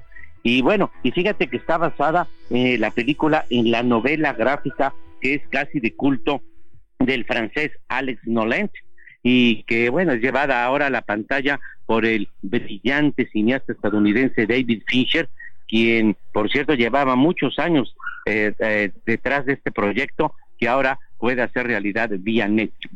Y Fincher, pues es un director que nos ha dejado eh, obras tan relevantes eh, como Benjamin Button, Red Social, La chica del dragón tatuado, eh, Mank, y finalmente, pues bueno, hay que también que resaltar la presencia de ese gran actor que es Michael Fassbender, de gran talento, de gran personalidad, quien da el nivel adecuado, preciso de este personaje complejo. Y aunque a muchos no les parezca, Alex, pues creo que el asesino sí está a la altura de los mejores films de David Fincher, aunque no es tan del gusto generalizado, pero repito, es una película valiosa, finalmente es un retrato de la condición humana en Netflix, El asesino. Bueno, estas, eh, este tipo de historias vale la pena verlas por saber y explorar la psicología de los personajes. Exactamente. Y saber dónde se quebraron para entonces sacar una experiencia propia, no solamente como individuo, sino de manera social, porque si no se ve así, no tendría sentido. Mira, no es que sea una biografía de, de pero de, de, un retrato de vida, pero sí de una personalidad eh, fría que finalmente lo que nos va a reflejar es el lado eh, más eh, oscuro de la naturaleza humana. Y, y, finalmente además como ejercicio cinematográfico es una brillantez narrativa y es una película que justamente lo que tú eh, mencionas retrata una personalidad impecable, fría, terrible, despiadada y ese es el valor, ese retrato que hace de la condición humana. Bueno, pues muy interesante, así que esta, este dominguito de puente, pues nos quedamos en casa con las palomitas nos las comemos por ti, ya sabes, para ver al asesino. Y finalmente, no es tampoco, tampoco tiene violencia excesiva, a pesar de la trama, es más del lado psicológico y nos absorbe de principio a fin, pero eso hay que decirlo, no tiene eh, escenas de, de, de violencia explícita. Muy bien. Más que una, ¿no, Eduardo? Que yo ya te saluda Jorge Rodríguez, jefe de información. Yo ya la pude ver. Yo soy eh, relativamente fanático de David Fincher y creo que sí, como dices, no, no alcanza, a mí, a mi parecer, no alcanza el nivel de, obras como Seven o El Club de la Pelea, pero definitivamente la actuación de Michael Fassbender le da, le da, le da su toque. No, no, sin duda. A, a, mí sí me absorbió, me atrajo, creo que sí está al, al, al nivel que nos tiene de, de, acostumbrados David Fincher, tiene por supuesto eh, películas mejores, pero esta no decepciona, aunque finalmente sí es difícil y no es para todos los gustos, pero como experiencia cinematográfica y de vida, a mí me parece muy relevante. Muchas gracias, querido Lalo, te mando un abrazo y cuídate. Hasta luego, muy buenos días, feliz domingo. Comparte tus comentarios y denuncias en el WhatsApp del informativo fin de semana. Escríbenos o envíanos un mensaje de voz al 55 91 63 51 19. Heraldo Radio, una estación de Heraldo Media Group. Con la H que sí suena y ahora también se escucha. Aprovecha un mes lleno de ofertas exclusivas y experiencias únicas con Ford Territory. Estrénala a 24 meses con tasa de 9.99% y seguro sin costo. Visita a tu distribuidor Ford más cercano. Consulta términos y condiciones en Ford.mx, vigencia del 1 al 30 de noviembre de 2023. Entrevista. Informativo fin de semana.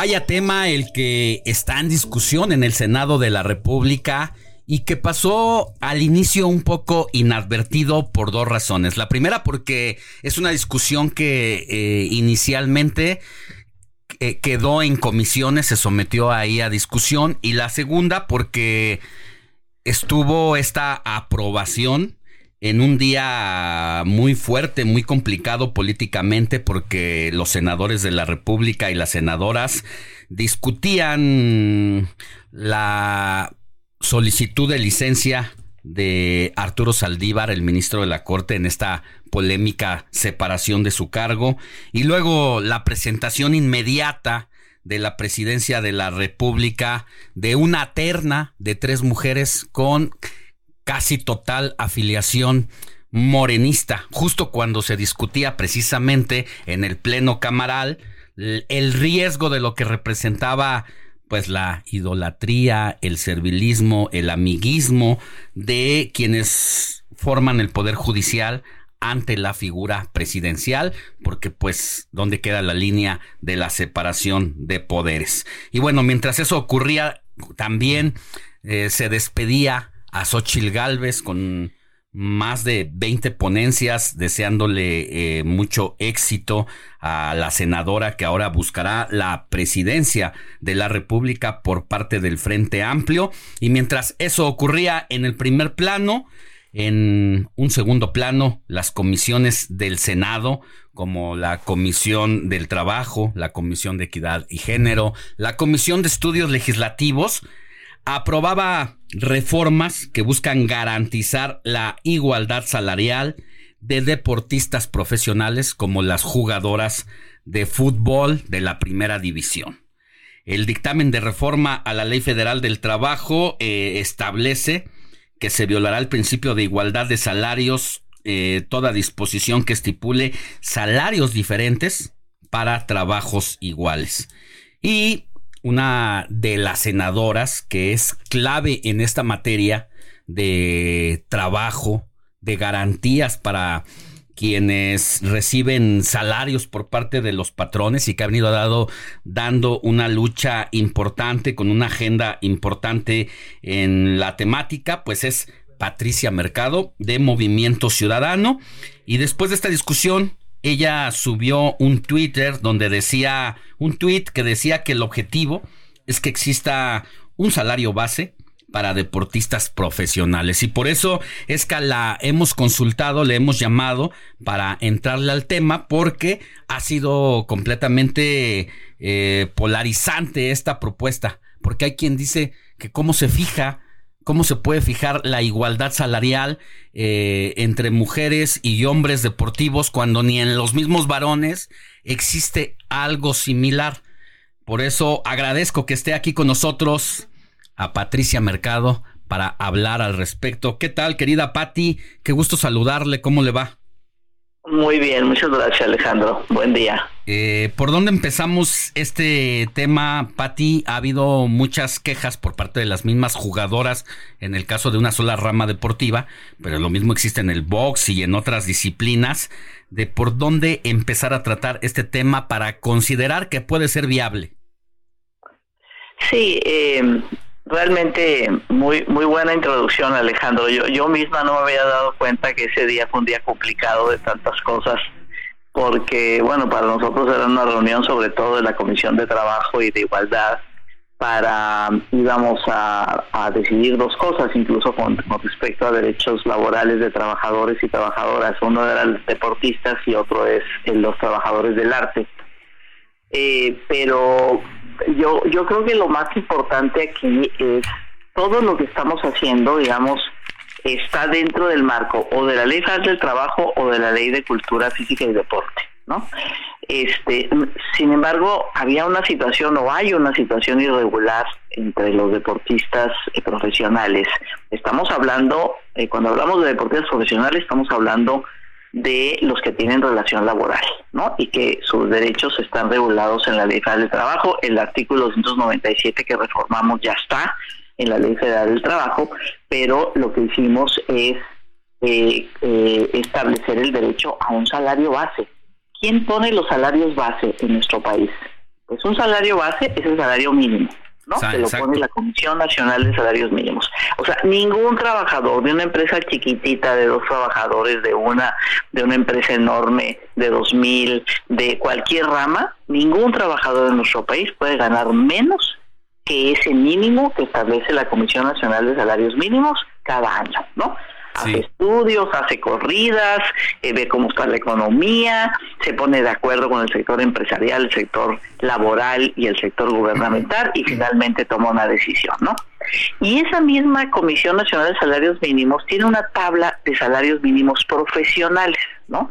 Ahí están, por ejemplo, los reporteros, ¿no? Hay una categoría salario profesional de un reportero tanto, de un tornero tanto, y tiene una lista de salarios profesionales. Entonces, lo que estamos haciendo acá es establecer en la ley que necesita haber un salario base igual. ¿Y por qué igual? Porque tenemos el derecho a la igualdad, tenemos el derecho a la no discriminación, tenemos el derecho al trabajo digno, decente, que implica igualdad y no discriminación, así está definido en sus diferentes este, características y además tenemos el derecho a salario igual por trabajo igual, ¿no? Y tenemos convenios internacionales y en nuestra ley. Entonces, todo ese marco decimos simplemente y además traemos ya varios años de discusión sobre el asunto de todas estas diferencias salariales pero diferencias salariales donde mujeres ganan incluso menos que el mínimo general, ¿no? El INCO hizo un estudio, el Instituto Mexicano de la Competitividad en el 2022,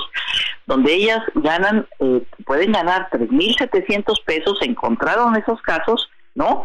Por ahí dicen, porque bueno, tampoco tenemos muy clara la información, que algunas ni siquiera este, cobran, ¿no? En, en cualquiera de las ligas, y, y ellos pueden ganar 200 veces más, ¿no? Entonces, decimos, necesitamos establecer un salario base, igual, ¿no?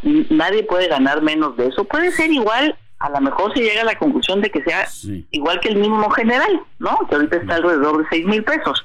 Puede ser, o puede ser que no. Eh, eso lo va a determinar una comisión. Lo que hicimos es en la ley no puede estar establecido cuál, cuánto es ese salario base.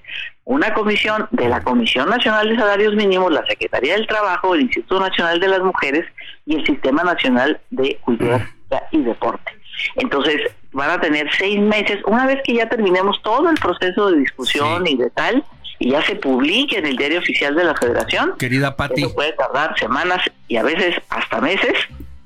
Querida Pati. Y ahí vamos a ¿no? seguir dialogando con todos los actores y las actoras. Pati, querida Pati, senadora, este, nos, nos gana la guillotina. ¿Nos aguanta en la línea y regresamos con usted?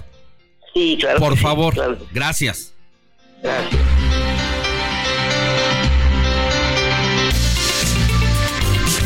La noticia no descansa. Usted necesita estar bien informado también el fin de semana.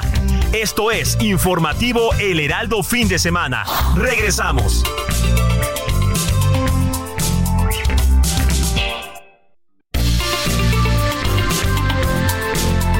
En sintonía con la noticia.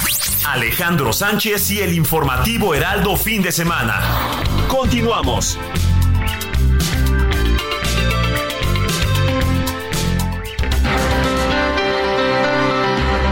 9 de la mañana en punto, hora del centro del país. Estamos de regreso en el informativo de fin de semana y nos quedamos platicando con la senadora de Movimiento Ciudadano, Patricia Mercado, quien ha traído en su agenda de trabajo todos los temas precisamente relacionados por el bien laboral. Y en esta conversación abordamos el tema de la igualdad salarial de deportistas profesionales que ha sido muy polémico y que nos platicaba Patti antes de irnos a la pausa y lo cual agradezco que nos haya esperado en la línea, pero ya sabe que los compromisos comerciales no nos esperan. Eh, que nos haya detallado el asunto de la base salarial que ustedes proponen es que haya un salario fijo, aunque sea mínimo por jugador, por jugadora. Y luego entonces aquí ya viene el tema de las cualidades de cada deportista que los hace que sean destacados en su profesión, en su disciplina. Y bueno, pues aquí ya vienen otras cosas de dinero porque ya vienen los patrocinios tanto al individuo como a el club al que pertenecen. Es más o menos lo que nos, nos decía, un poco agregándole yo esta parte final. Sí, sí, yo decía que nada más al final, o sea, habrá eh, seis meses de trabajo de esta comisión formada por, sobre todo por la Comisión Nacional de Salarios Mínimos y Mujeres, Secretaría del Trabajo y el Sistema de Cultura Física y Deporte, para poder determinar cuál es esa base, ¿no? Cuál es esa base, digamos, eh, mínima de, de, salario que los iguala a todos, es la plataforma, y de ahí para arriba, pues ya el mercado define, ¿no? Efectivamente, la experiencia el, tipo de espectáculo, el tipo de deporte, este, el talento personal, ya eso, yo, el mínimo puede estar, no sé, por decir un ejemplo, ¿no? No quiero decir que así va a ser, pero si quedan 10 mil pesos y bueno, puede dar hasta millones. Eso ya lo determina el mercado y sabemos, digamos, y otro tipo de consideraciones y ahí no tiene por qué meterse nadie, ¿no? O sea, lo que lo que estamos regulando es eh, esa plataforma mínima y eh, también el tema de la seguridad social y de la, seguridad social, el Infonavit, es decir, todo aquello que no tiene por qué un trabajador cualquiera que tiene una relación laboral, pues no alcance, porque son los mínimos ¿no? que establece eh, la ley federal del trabajo, donde están regulados desde hace mucho tiempo los deportistas profesionales. También la seguridad social es muy, es muy importante, mande. Buenos días, le saluda Jorge Rodríguez, jefe de información de este espacio informativo. Eh, ah, ¿qué tal? Una pregunta. Eh, justo me llamaba la atención este punto que acaba de tocar sobre la seguridad social. Los jugadores y en particular las jugadoras de la Liga Profesional de Fútbol no tienen seguridad social. Sí. No, no, no, pueden tener, o sea, muchos no. Pero lo tienen, en este momento lo tienen, o sea, por obligación lo deben de tener, pero no lo tienen, por eso lo estamos especificando, ¿no? Estamos haciendo, especificando que deben tener seguridad social, porque lo que ahora dice la ley es que deben de tener como un, como un seguro médico, ¿no? Como un seguro médico que los proteja, pero está muy bien, si, si, si, si aparte de la seguridad social tienen un seguro médico, que eso es lo que propone nuestro dictamen y que por cierto se puso en cuestión, se dijo, oye, antes estaba bien, en la ley dijera que tenían un seguro médico, pero si ahora van a entrar a la seguridad social, pues ya no hay obligación de darle el seguro médico. Entonces dijimos, ok, ese es un tema a discutir, vamos a ver, ¿no? Si quitamos el seguro médico este obligatorio y nada más dejamos la seguridad social o dejamos las dos cosas. Pero eso es parte de la discusión que vamos a dar con las ligas y con y con las eh, con las jugadoras. Precisamente me imagino que usted va a estar en la reunión a la que convocaron el martes a la presidenta de la Liga MX femenil, Mariana Gutiérrez, ¿verdad? Sí, así es, así es. El martes a la una y media está está convocada y bueno, también vamos a hablar con las, como yo les decía, apenas se, desató el proceso legislativo y era importante que se desatara, ¿no? Era importante que pusiéramos un primer documento en la mesa. A ver, a partir de las iniciativas de diferentes senadores, senadoras, de diferentes bancadas, por cierto, incluido Acción Nacional, porque una de ellas es de Josefina Vázquez Mota, en el mismo sentido. Eh, eh, una vez que pongamos este este dictamen en la mesa, pues decía, se desata el proceso legislativo antes de tomar las últimas eh, las últimas decisiones, ¿no? Entonces esa es una cuestión que vamos que seguramente es de las cuestiones que van a yo yo incluso decía algunas de las jugadoras que a veces dan su nombre y, no es, es como complicado siempre estas peleas laborales no yo les decía oigan a mí se me hace que esto sí hay que discutirlo porque efectivamente seguridad social y seguro eh, particular y decían no no no pues es que necesitamos el particular por tal y tal bueno muy bien pues es un tema es un tema que se va a discutir pero me parece muy importante la seguridad social y no un régimen de excepción de un seguro privado no porque este pues hay muchos jugadores digo los que ganan mucho dinero pues son pocos no la mayoría eh, llega a su vejez con una situación muy precaria tienen lesiones no lesiones que les impiden seguir siendo este jugadores profesionales y si se tiene seguridad social pues un, tendrán un salario de por vida por inhabilitación permanente eh, frente a una lesión que tiene que ver con su trabajo como deportista no no el 100% pero sí una un porcentaje de su salario. Eso es lo que la, la, seguridad social es una protección frente a la adversidad, en este caso de la enfermedad o accidentes de trabajo. Y para un deportista profesional, pues eso es muy importante porque se enfrentan mucho a este tipo de situaciones, ¿no? Entonces, bueno, pues eso es lo que estamos legislando, o sea, un poco la regularizar a los deportistas profesionales que en, en la ley, digamos, las diferentes redacciones de sus derechos pues finalmente los ponían en un régimen de, excepción como como fuera, ¿no? De, de, lo que es el resto de los trabajadores, pero como decía, de ahí para el real, del mínimo, de los mínimos para arriba, pues ahora sí es el mercado, que son las negociaciones colectivas o individuales de los deportistas, eso ya no nos metemos y está muy bien, ¿no? Que creo que desde, desde ese ángulo es importantísimo lo que Oye, ¿qué pasó? Desde ese ángulo es importantísimo lo que comenta y creo que va a ser un varios meses de negociación porque las ligas van a tener un papel muy importante ahí. Claro. No, y, definir, sí. definir los criterios de a partir de qué y de dónde se fija la base, la base salarial. Exacto sí, exacto. Esa también será una discusión eh, que nosotros no, para no restringir tampoco, ¿no? No, no, nosotros le damos esa atribución a esa comisión que tendrá que convocar también, pues igual a las empresas y a los trabajadores y para poder definir ese y hacer los estudios pertinentes, las corridas financieras, dónde está ese esa justicia, digamos, en un salario base, ¿no? En, qué se podría topar y luego cómo aumenta, si aumenta con la inflación o si aumenta según el aumento que se le da al salario mínimo cada año, también tiene que haber una política en ese sentido y lo tiene que establecer.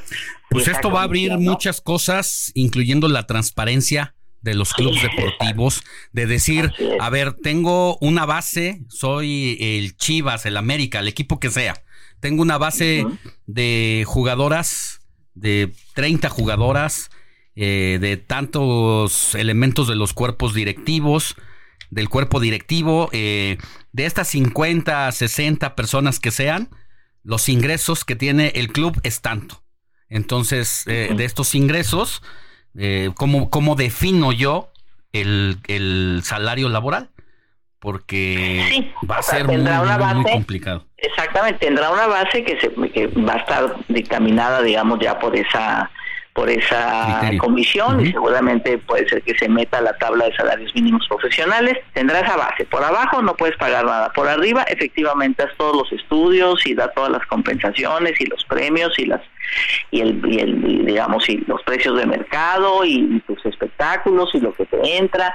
Y ahí este, este, el Estado no se mete, ¿no? El Estado se mete solamente en la base porque necesitamos garantizar esta igual salario por igual trabajo, pero efectivamente pues es el salario, digamos, para todos, ¿no? Por ejemplo, una discusión es, va a haber uno para boxeadores y otro para futbolistas y otro para beisbolistas y otro para atletas y tal, este bueno si se quiere discutir desde esa perspectiva pues esa comisión lo tendrá que discutir me parece que tendría que ser un salario base no para todo deportista profesional así como están en la ley definidos los deportistas profesionales que son los que tienen una relación laboral y ya de cada deporte pues tiene sus maneras de dar sus adicionales no pero bueno será también una discusión que no está cerrada. Bueno, pues esto apenas empieza prácticamente, senadora Pati Mercado. Le agradezco mucho que haya estado con nosotros en el informativo de fin de semana. No, al, contrario, gracias por el espacio y, buen fin de semana. Hasta luego. gracias. Y pues vamos a seguir pendientes en esta discusión. De entrada, el martes, Jorge, estará la presidenta de la Liga MX, Mariana, Gutiérrez, reuniéndose con los senadores. Va a estar el presidente de la Comisión de Trabajo, Napoleón Gómez Urrutia, la presidenta de la Comisión de Igualdad de Género, Malu, y la senadora Patricia Mercado. Estaremos muy atentos de lo que salga de esa sí, porque ahí se va a definir la ruta de la discusión de lo que está pues prácticamente ya en la mesa y que se habla de pues como seis meses de para llegar a un acuerdo. Los clubes deportivos dicen, bueno, pues es que nosotros no podemos establecer una base salarial porque pues nos desaparecerían. Entonces aquí el cómo, ¿cuál es la base salarial? Pues a lo mejor la base salarial es un salario mínimo y también pues es parte de una un orden entre comillas, pero eso no, pues, no tampoco garantiza, creo, que haya pues la equidad que se pide como tal. De, de entrada, pues fíjate, a mí me, me, salta mucho esta parte de que no tengan seguridad social y que se las ofrezcan, porque en el momento en el que por alguna lesión en el trabajo, que es su trabajo es desempeñarse en la cancha en cualquier tipo de deporte, si tienen una lesión que es, que es de discapacidad, pues ahora los clubes van a estar obligados a mantenerlos con una pensión el resto de su vida.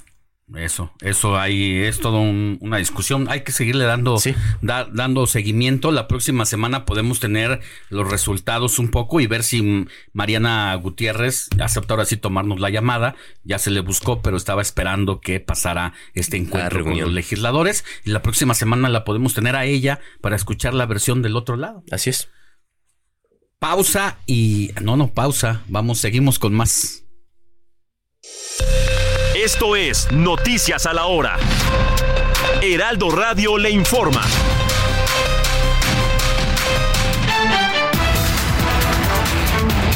En entrevista para el informativo fin de semana, el presidente nacional de Morena, Mario Delgado, afirmó que en su partido son bienvenidos quienes compartan sus valores y principios. Y aunque no lo dio por hecho, dejó abierta la posibilidad de recibir al alcalde con licencia de Coajimalpa, Adrián Rubalcaba, tras su ruptura con el PRI y el Frente Amplio por México. Pues mira, no sabemos qué planes eh, tenga. Tú sabes que nosotros somos un partido eh, movimiento y son bienvenidos todos aquellos y aquellas que compartan nuestros valores, nuestros principios, nuestras convicciones y el proyecto de transformación nacional. Si él quiere sumar a esa transformación, eh, es bienvenido. Es, aquí se lucha por causas, no por cargos y quien quiera seguir eh, sumando a este proceso histórico, pues eh, no, no, no podemos eh, detenerlo, al contrario. Con el inicio de las precampañas da comienzo la llamada spotización electoral, en la que se espera que alrededor de 69.788.544 mensajes de 30 segundos se emitan del 20 de noviembre de este 2023 al 2 de junio del 2024 en todo el territorio nacional. Tras el asesinato del magistrado Jesús Ociel Baena Saucedo, el Tribunal Electoral de Aguascalientes designó a Néstor Rivera López como su relevo, quien se desempeñaba como secretario jurídico del Tribunal Electoral del Estado. Una caravana de aproximadamente 2.000 migrantes llegó al estado de Oaxaca desde la población de Arriaga, Chiapas, con destino a la frontera norte de México. En el orbe hoy dio inicio la segunda vuelta electoral en Argentina, donde los ciudadanos definirán a su presidente entre Sergio Massa y Javier Milei. La NASA emitió una alerta por el peligroso acercamiento de un enorme asteroide a la Tierra. De acuerdo con la Administración Nacional de Aeronáutica y el Espacio, el tamaño de la roca espacial podría ser igual al del rascacielos Empire State, un edificio de 381 metros ubicado en la ciudad de Nueva York, en Estados Unidos.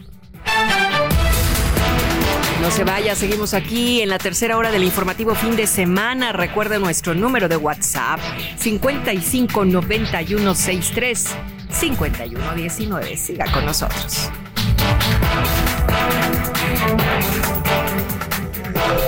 Esto fue Noticias a la Hora. Siga informado, un servicio de Heraldo Media Group. Sintonía con los estados en el informativo fin de semana.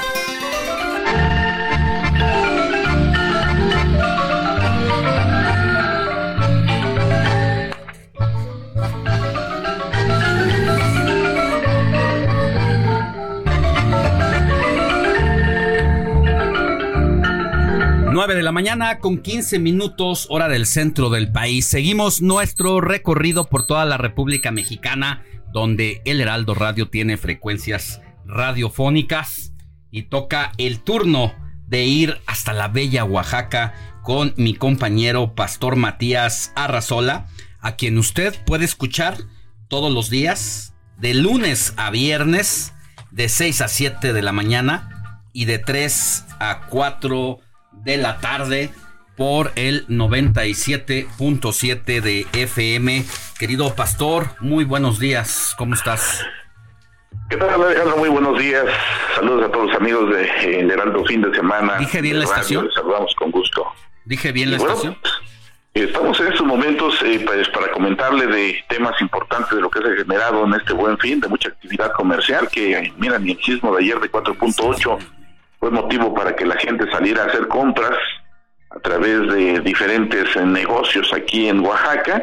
Y bueno, pues mientras esto estaba ocurriendo, pues eh, lo que llamó la atención en estas últimas horas fue pues, precisamente la renuncia al Partido Revolucionario Institucional por parte de Alejandro Murat, quien fuera gobernador de Oaxaca por el PRI aquí en el estado.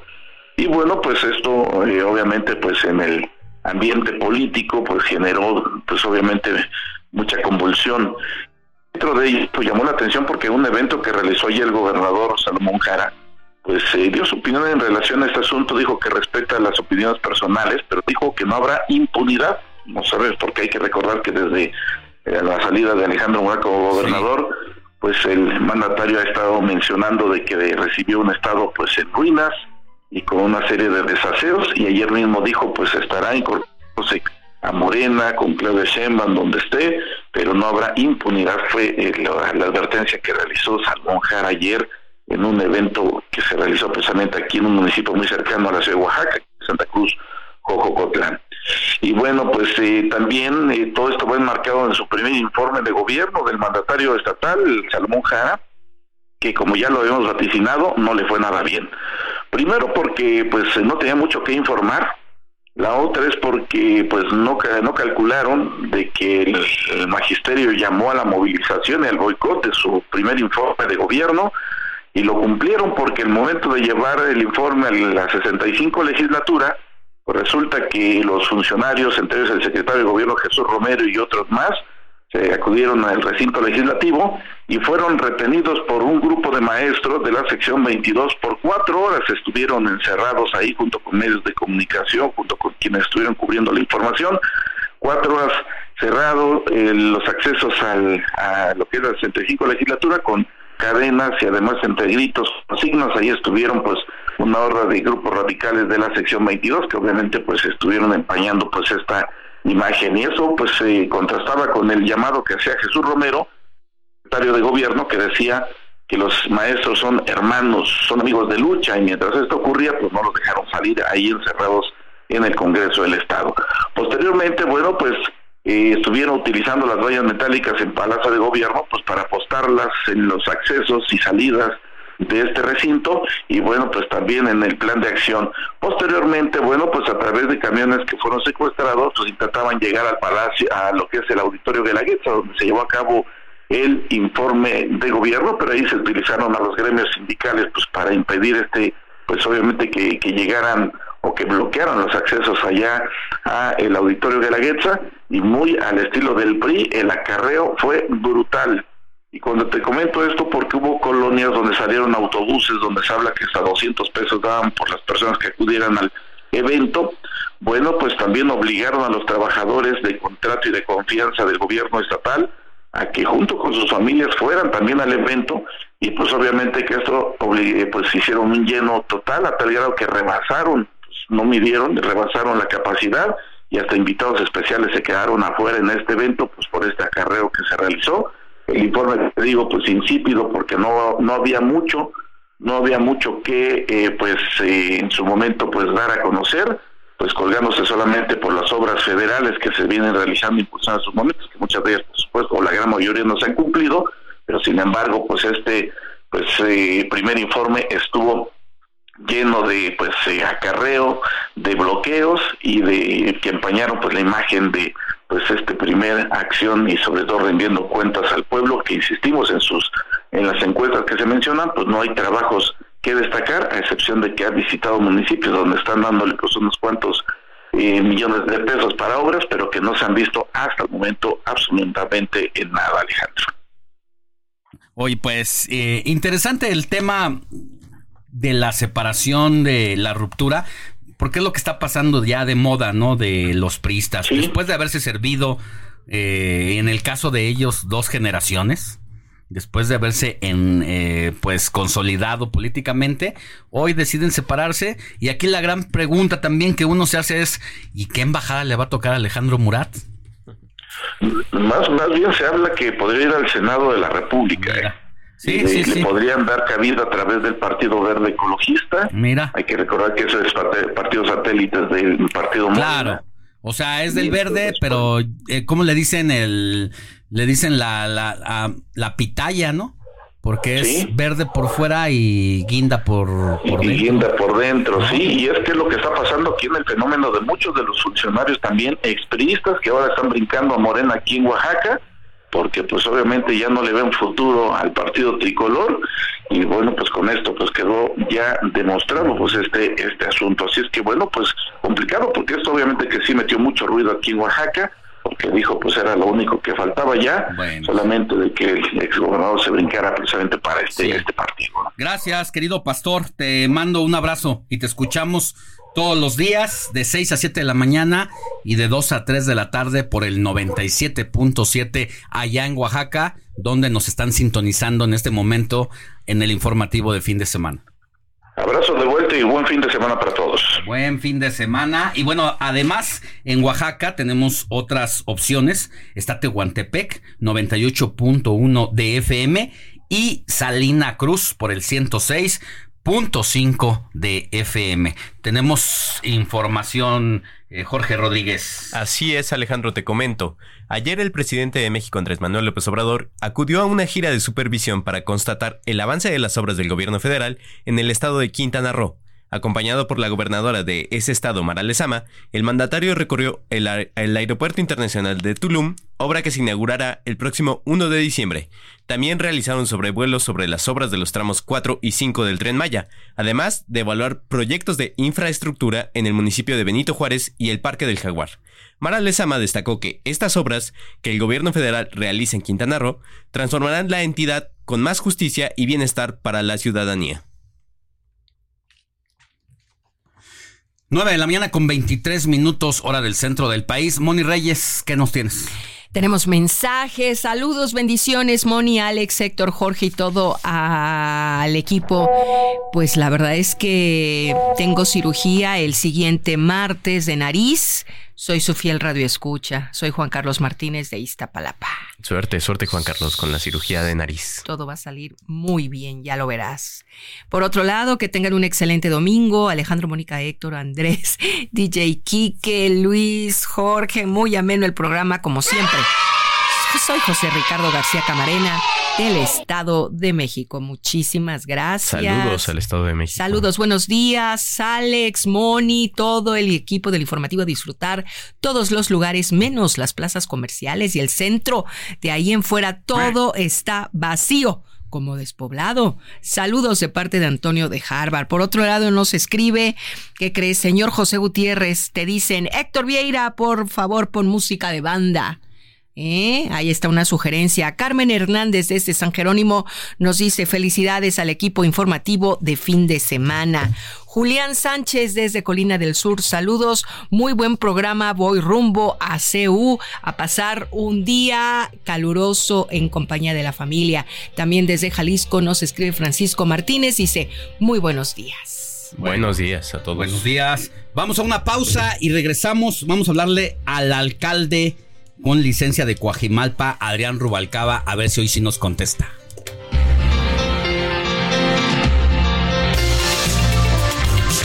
La noticia no descansa. Usted necesita estar bien informado también el fin de semana.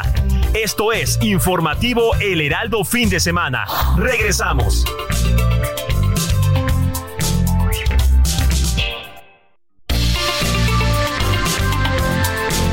Siga en sintonía con la noticia. Alejandro Sánchez y el informativo Heraldo fin de semana. Continuamos.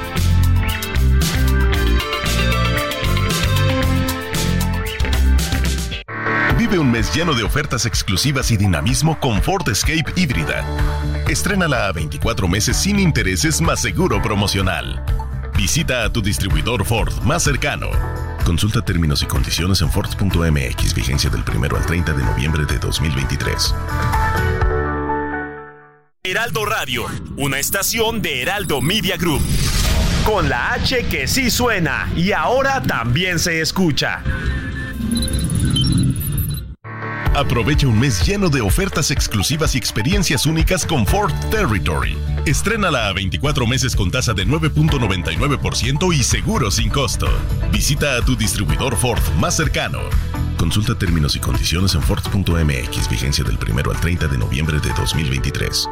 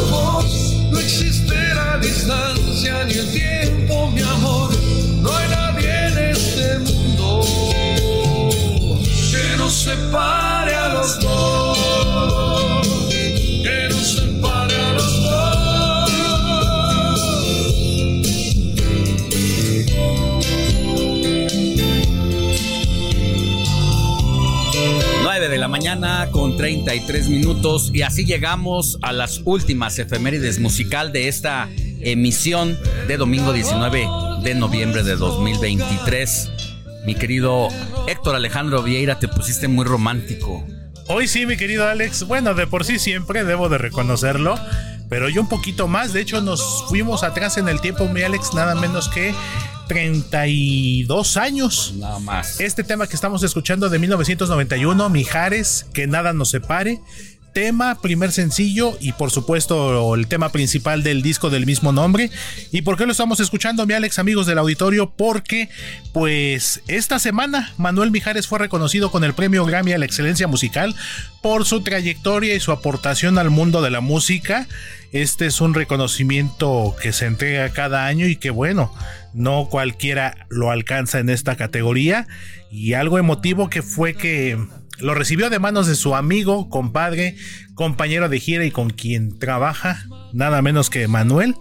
Entonces eh, Manuel Mijares está de manteles largos con este reconocimiento, este Grammy a la excelencia musical y pues por eso cerramos el día de hoy con él, con este tema que nada nos separe. Yo creo Alex uno de sus grandes éxitos, entre tantos que tiene, por supuesto.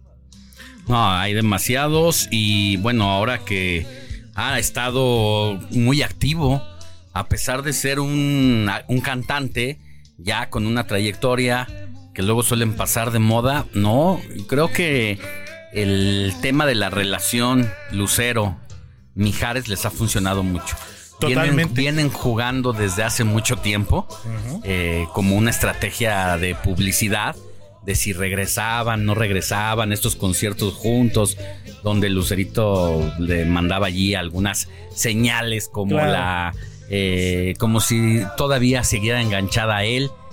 Y esto creo que les funcionó tanto que se mantienen muy activos y con amplia popularidad. Y artísticamente un dueto muy interesante, Alex. No olvidemos que tanto Lucero como Mijares, ellos se conocieron por allá de la década de los 80 en 1988-89 en una película en la que ambos trabajaron, que fue la de te iba a decir fiebre del sábado, pero fiebre de amor, pero no esa fue con Luis Miguel.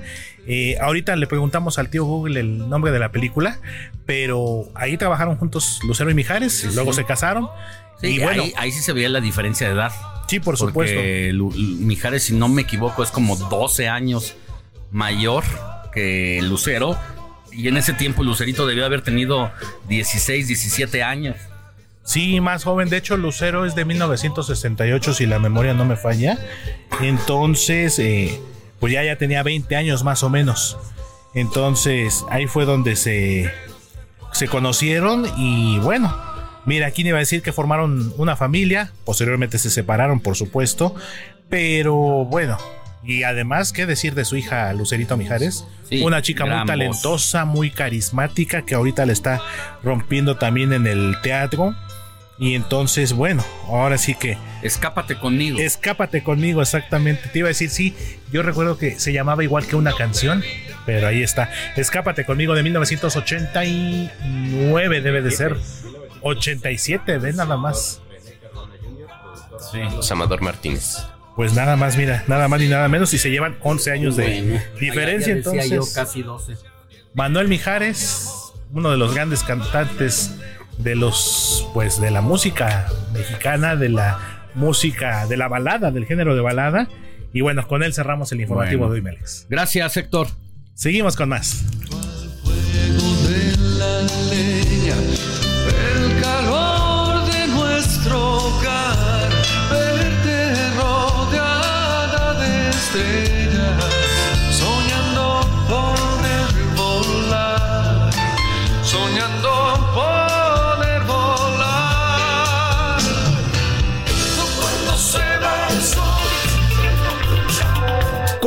Tus comentarios y denuncias en el WhatsApp del informativo fin de semana. Escríbenos o envíanos un mensaje de voz al 55 91 63 51 19.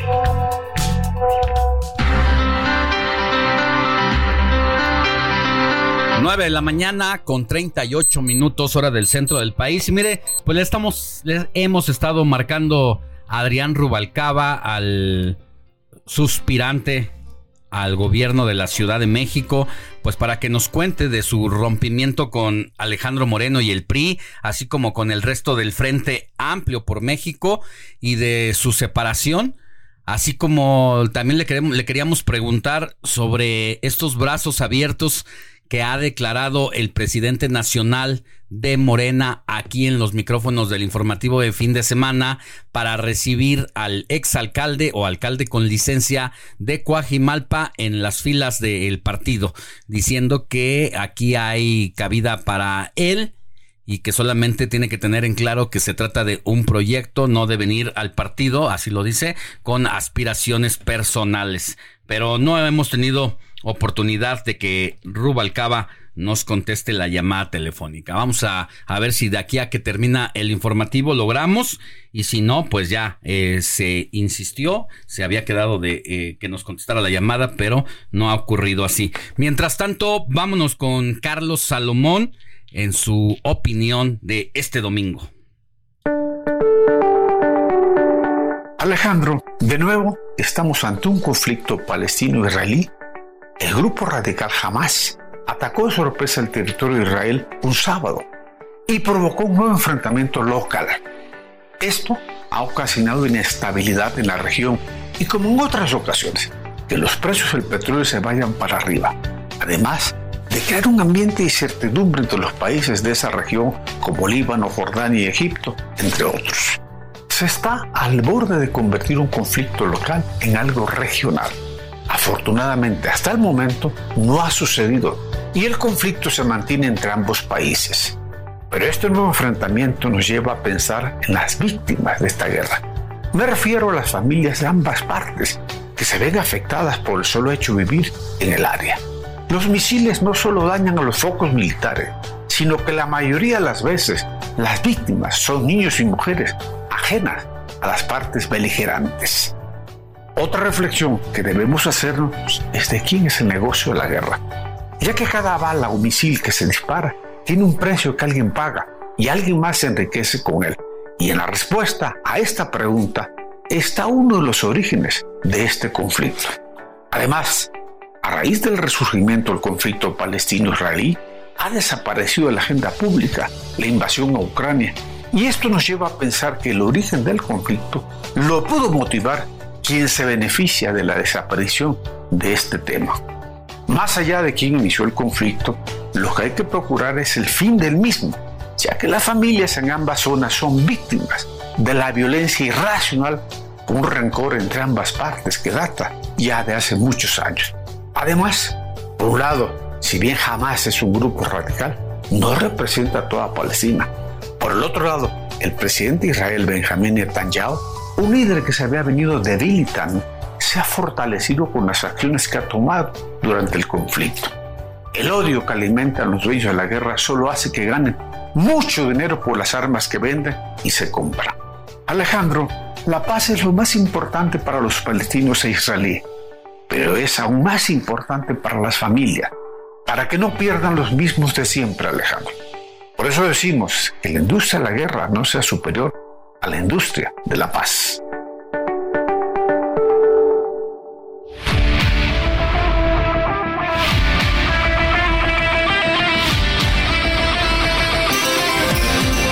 Sintonía con los estados en el informativo fin de semana.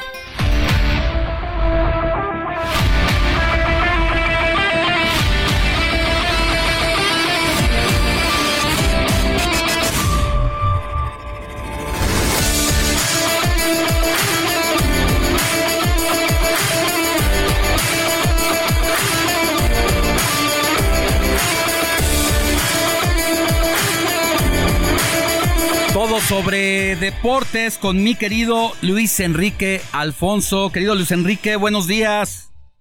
¿Cómo estamos, mi Alex? Buen día. Pues este, desvelado, desmañanado, ya, ya no sé, pero con este horario del Gran Premio de Las Vegas, realmente empezó con muchos problemas, ¿no? Con la cuestión de la alcantarilla, el ridiculazo que hizo la Fórmula 1, mucho show, mucha parafernalia, pero ayer, hoy más bien dicho, eh, por la madrugada, en una carrera que ahora sí cumplió con las expectativas, pues Chequito Bebé se subió al podio, estuvo cerca, cerca de terminar en segundo lugar, eh, hacer el 1-2 con Red Bull en la, en la carrera, desafortunadamente pues se declaró que tuvo problemas eh, con, con velocidad punta, con mucho viento cambiante, no pudo pues, ¿no? No pudo aguantarle a Leclerc en pocas palabras y que terminó en tercer lugar, pero aseguró el subcampeonato de pilotos. Es la mejor temporada de Checo con toda la monserga que ha sido. Es la mejor temporada de Red Bull en su historia, que eso creo que es lo más importante también, ¿no? Por primera ocasión logran un 1-2, nunca lo habían hecho, ni en la época gloriosa de Fettel con Mark Webber, nunca lo habían logrado. Tenían un 1-3, que ya lo había repetido Checo el año pasado, pero este 1-2 eh, en redes sociales Christian Horner y todos los altos mandos de, de- del Torito andan andan felices. Yo creo que que no durmieron, este mi querido Alex, andaban ahí jugando en la ruleta todavía. Pues mira, para él, ahora sí que como dijo el clásico, ¿no? Haiga sido como haiga sido, ya aseguró. Pues sí, porque pues al final de cuentas es como un partido, ¿no? O sea, ¿se acuerdan del resultado? Después está el frío análisis, pero pues lo de Checo justo y lo que comentas, con mucho problema, con, con detalles, con incluso esta carrera que fue complicada en la cual y arrancando del lugar número 11, se metió Checo en un safety que le benefició cuando iba liderando incluso el Gran Premio y eso hizo que, que pudiera quedar en el podio. Eh, es incluso eh, quizá ya está anecdótico algunas que otras detalles, pero bueno, se viene la próxima semana el Gran Premio de Abu Dhabi, que es el, pues el cierre, ¿no? Y hay peleas para ver quién queda bien entre Alonso y Sainz, si Ferrari puede pelearle a, a Mercedes, esto ya es el campeonato de constructores, pero mira, nuestro chiquito bebé ya puede llevar su torta ahogada y puede llevarse su horchata, su horchata rosa tipo Jalisco, porque no tiene bronca, ya es segundo lugar en campeonato de constructores. Así es. Pues ahí De está. pilotos. A, él le fue bien, al papá le ha ido de la fregada, eh, pero qué bueno que el chiquito bebé se cuele ahí como ya eh, prácticamente asegurar el subcampeonato que yo no sé si merecido o no, pero sí es un grande, sí lo ha, se ha esmerado, se ha esforzado por, por estar ahí y hoy hace esta, esta hazaña y no pues, ¿qué se dice para la marca? Que seguramente estará generando mucho billete. Mucho billete, definitivamente. Eh, y lo de la selección, nada más de volada, pues el ridículo también que hicieron en San Pe- bueno, en Tegucigalpa, perdieron 2 a 0 y pues el martes a tratar de darle la vuelta aquí en el Estadio Azteca, va a estar muy brava la situación, pero la selección otra vez regresando a la a la, a la triste y mediocre realidad, ¿no? De, de un de una liga que no genera, una liga que aburre, una liga que, que privilegia la, la mediocridad, insisto, y que se ve reflejado en una generación o en un par de generaciones con, con jugadores sin personalidad. Deja tú la calidad, Alex, sin personalidad. Sí. Oye, ¿qué opinas de la propuesta de la igualdad de género en el fútbol femenino? El, la igualdad salarial. Bien, a mí me parece que es eh, llega llega a mover muchas, pero muchas aguas. Obviamente hay gente que no le gusta y son los que tienen el billete en la bolsa. Eh, me parece que sí hay que analizar cómo y cuándo podría entrar esta esta paridad. No están diciendo que va a ganar lo mismo una jugadora de fútbol femenil de varonil, hablando de estándares tipo tipo Gignac, ¿no? Que, que, que se mete, no sé, casi un millón de pesos al, al mes. Eh, hay jugadores que, que ganan esa cantidad, es muy complicado, muy difícil, pero yo creo que sí es un buen acicate. Me parece que viene a, a traer al escenario situaciones muy complicadas que tiene el fútbol femenil. Eh, me queda claro que no tiene todavía el apoyo económico ni los patrocinadores, pero pues también hay que moverle algo ahí, Alex. O sea, yo creo que si, si, si esperamos que pasen otros 40 años para que empiece a ser un poco más rentable, va a estar cañón. Hay que ver alguna estrategia para que a corto, a mediano plazo, las, las jugadoras eh, eh, las jugadoras ganen un poquito más, ¿no? O sea, no puede ser que se metan cuatro mil pesos, ocho mil pesos, diez mil al mes. Pues eso no vives, eres semiprofesional. Hay casos ajenos en los cuales ganan 50 mil, 60 mil, pero son cinco equipos, cuatro o cinco equipos. El resto no puede, el resto nada más es, es para cumplir. Entonces, ahí yo creo que vale la pena el, el establecer alguna alguna medida para hacer esto más digno e insisto, más más justo, más allá de eso. Bueno, pues esta semana tienen los senadores reunión con la presidenta de la Liga MX, Mariana Gutiérrez, y pues a ver qué, qué deriva de ahí, pero ya la bola de nieve está rodando. Y andan con frío allá en la Fede, ¿eh? andan con frío porque sí, porque más de uno ya brincó de los baños y dice, oye, ¿cómo es posible? Pues sí, entendemos los costos, eh, el tener equipo, instalaciones, están, están incluso sacando de su bolsa para mantener una liga que la FIFA fue la que lo exigió. La FIFA dijo, tienen que tener liga femenil, y hágale como sea. Y los equipos incluso se tardaron, ¿te acuerdas que Puebla no tenía liga femenil? Juárez no tenía equipo de liga femenil, de ahí como que fueron acomodándose y, y tuvieron que echarlo a andar, pero ahora, si dejan que lo hagan a la buena de Dios, nunca va a pasar, Alex, nunca va a pasar. Y ese es el tema. Y cuando es raro ver que, que, que, que el tema legislativo se meta al fútbol mexicano, porque a mí me da la impresión, no sé a ti, que, que, que de pronto el fútbol mexicano parecería que, que está por encima de la ley, y no puede ser. Así es. Bueno, pues vamos a estar pendientes y ya platicaremos de cómo avanza esa propuesta legislativa. Por lo pronto te mando un abrazo y nos escuchamos la siguiente, querido Luis Enrique Alfonso, que tengas buen fin de semana. Igualmente, mi Alex, un gran abrazo y este pásenla bien y ya por favor dejen de estarle pateando a mi chiquito bebé. Abrazo. Comparte tus comentarios y denuncias en el WhatsApp del informativo fin de semana. Escríbenos o envíanos un mensaje de voz al 55 91 63 51 19.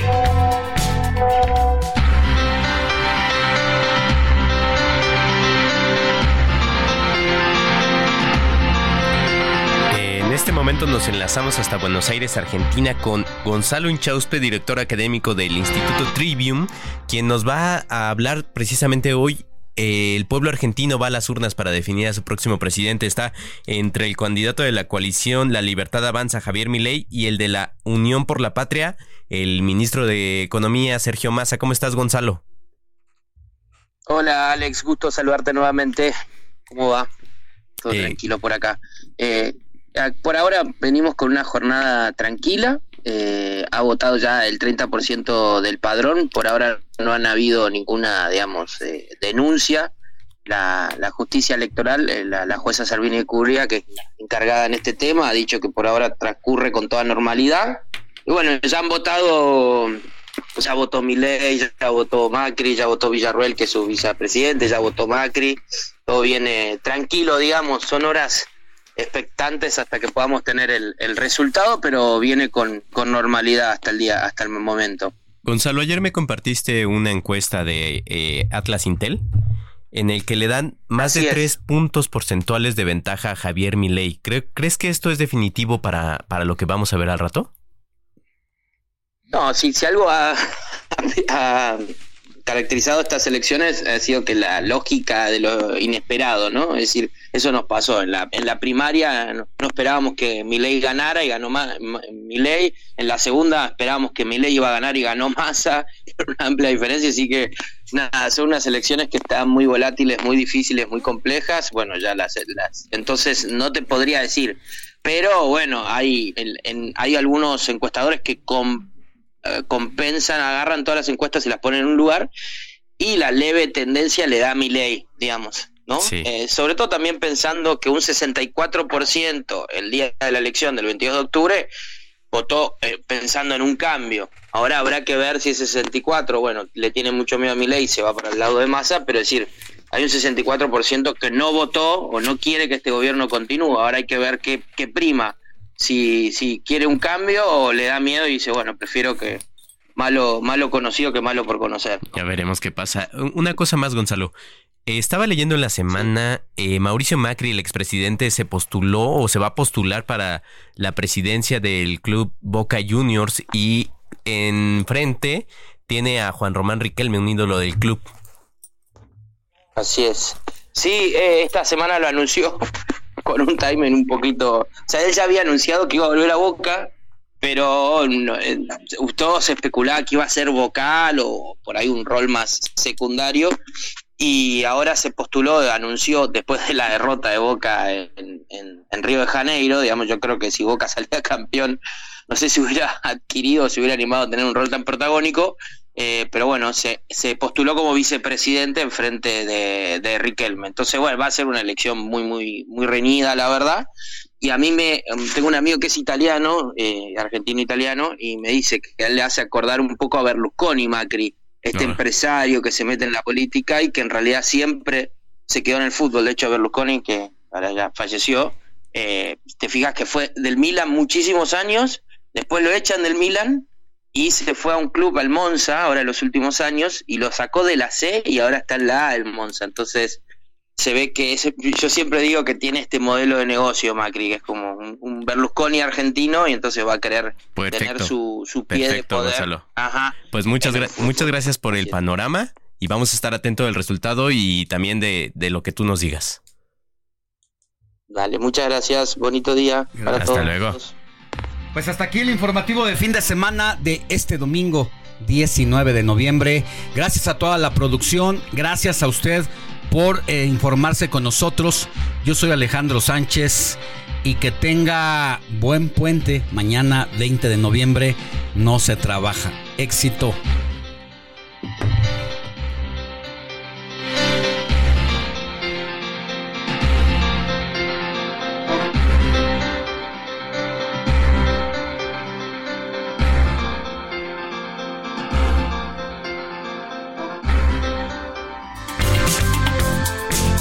Heraldo Media Group presentó Alejandro Sánchez y el informativo Heraldo fin de semana.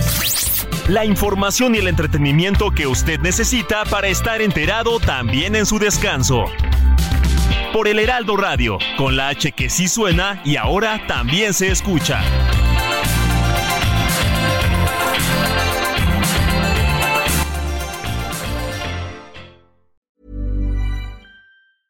Even when we're on a budget, we still deserve nice things. Quince is a place to scoop up stunning high-end goods for 50 to 80% less than similar brands. They have buttery soft cashmere sweaters starting at $50, luxurious Italian leather bags, and so much more. Plus, Quince only works with factories that use safe, ethical, and responsible manufacturing. Get the high-end goods you'll love without the high price tag with Quince.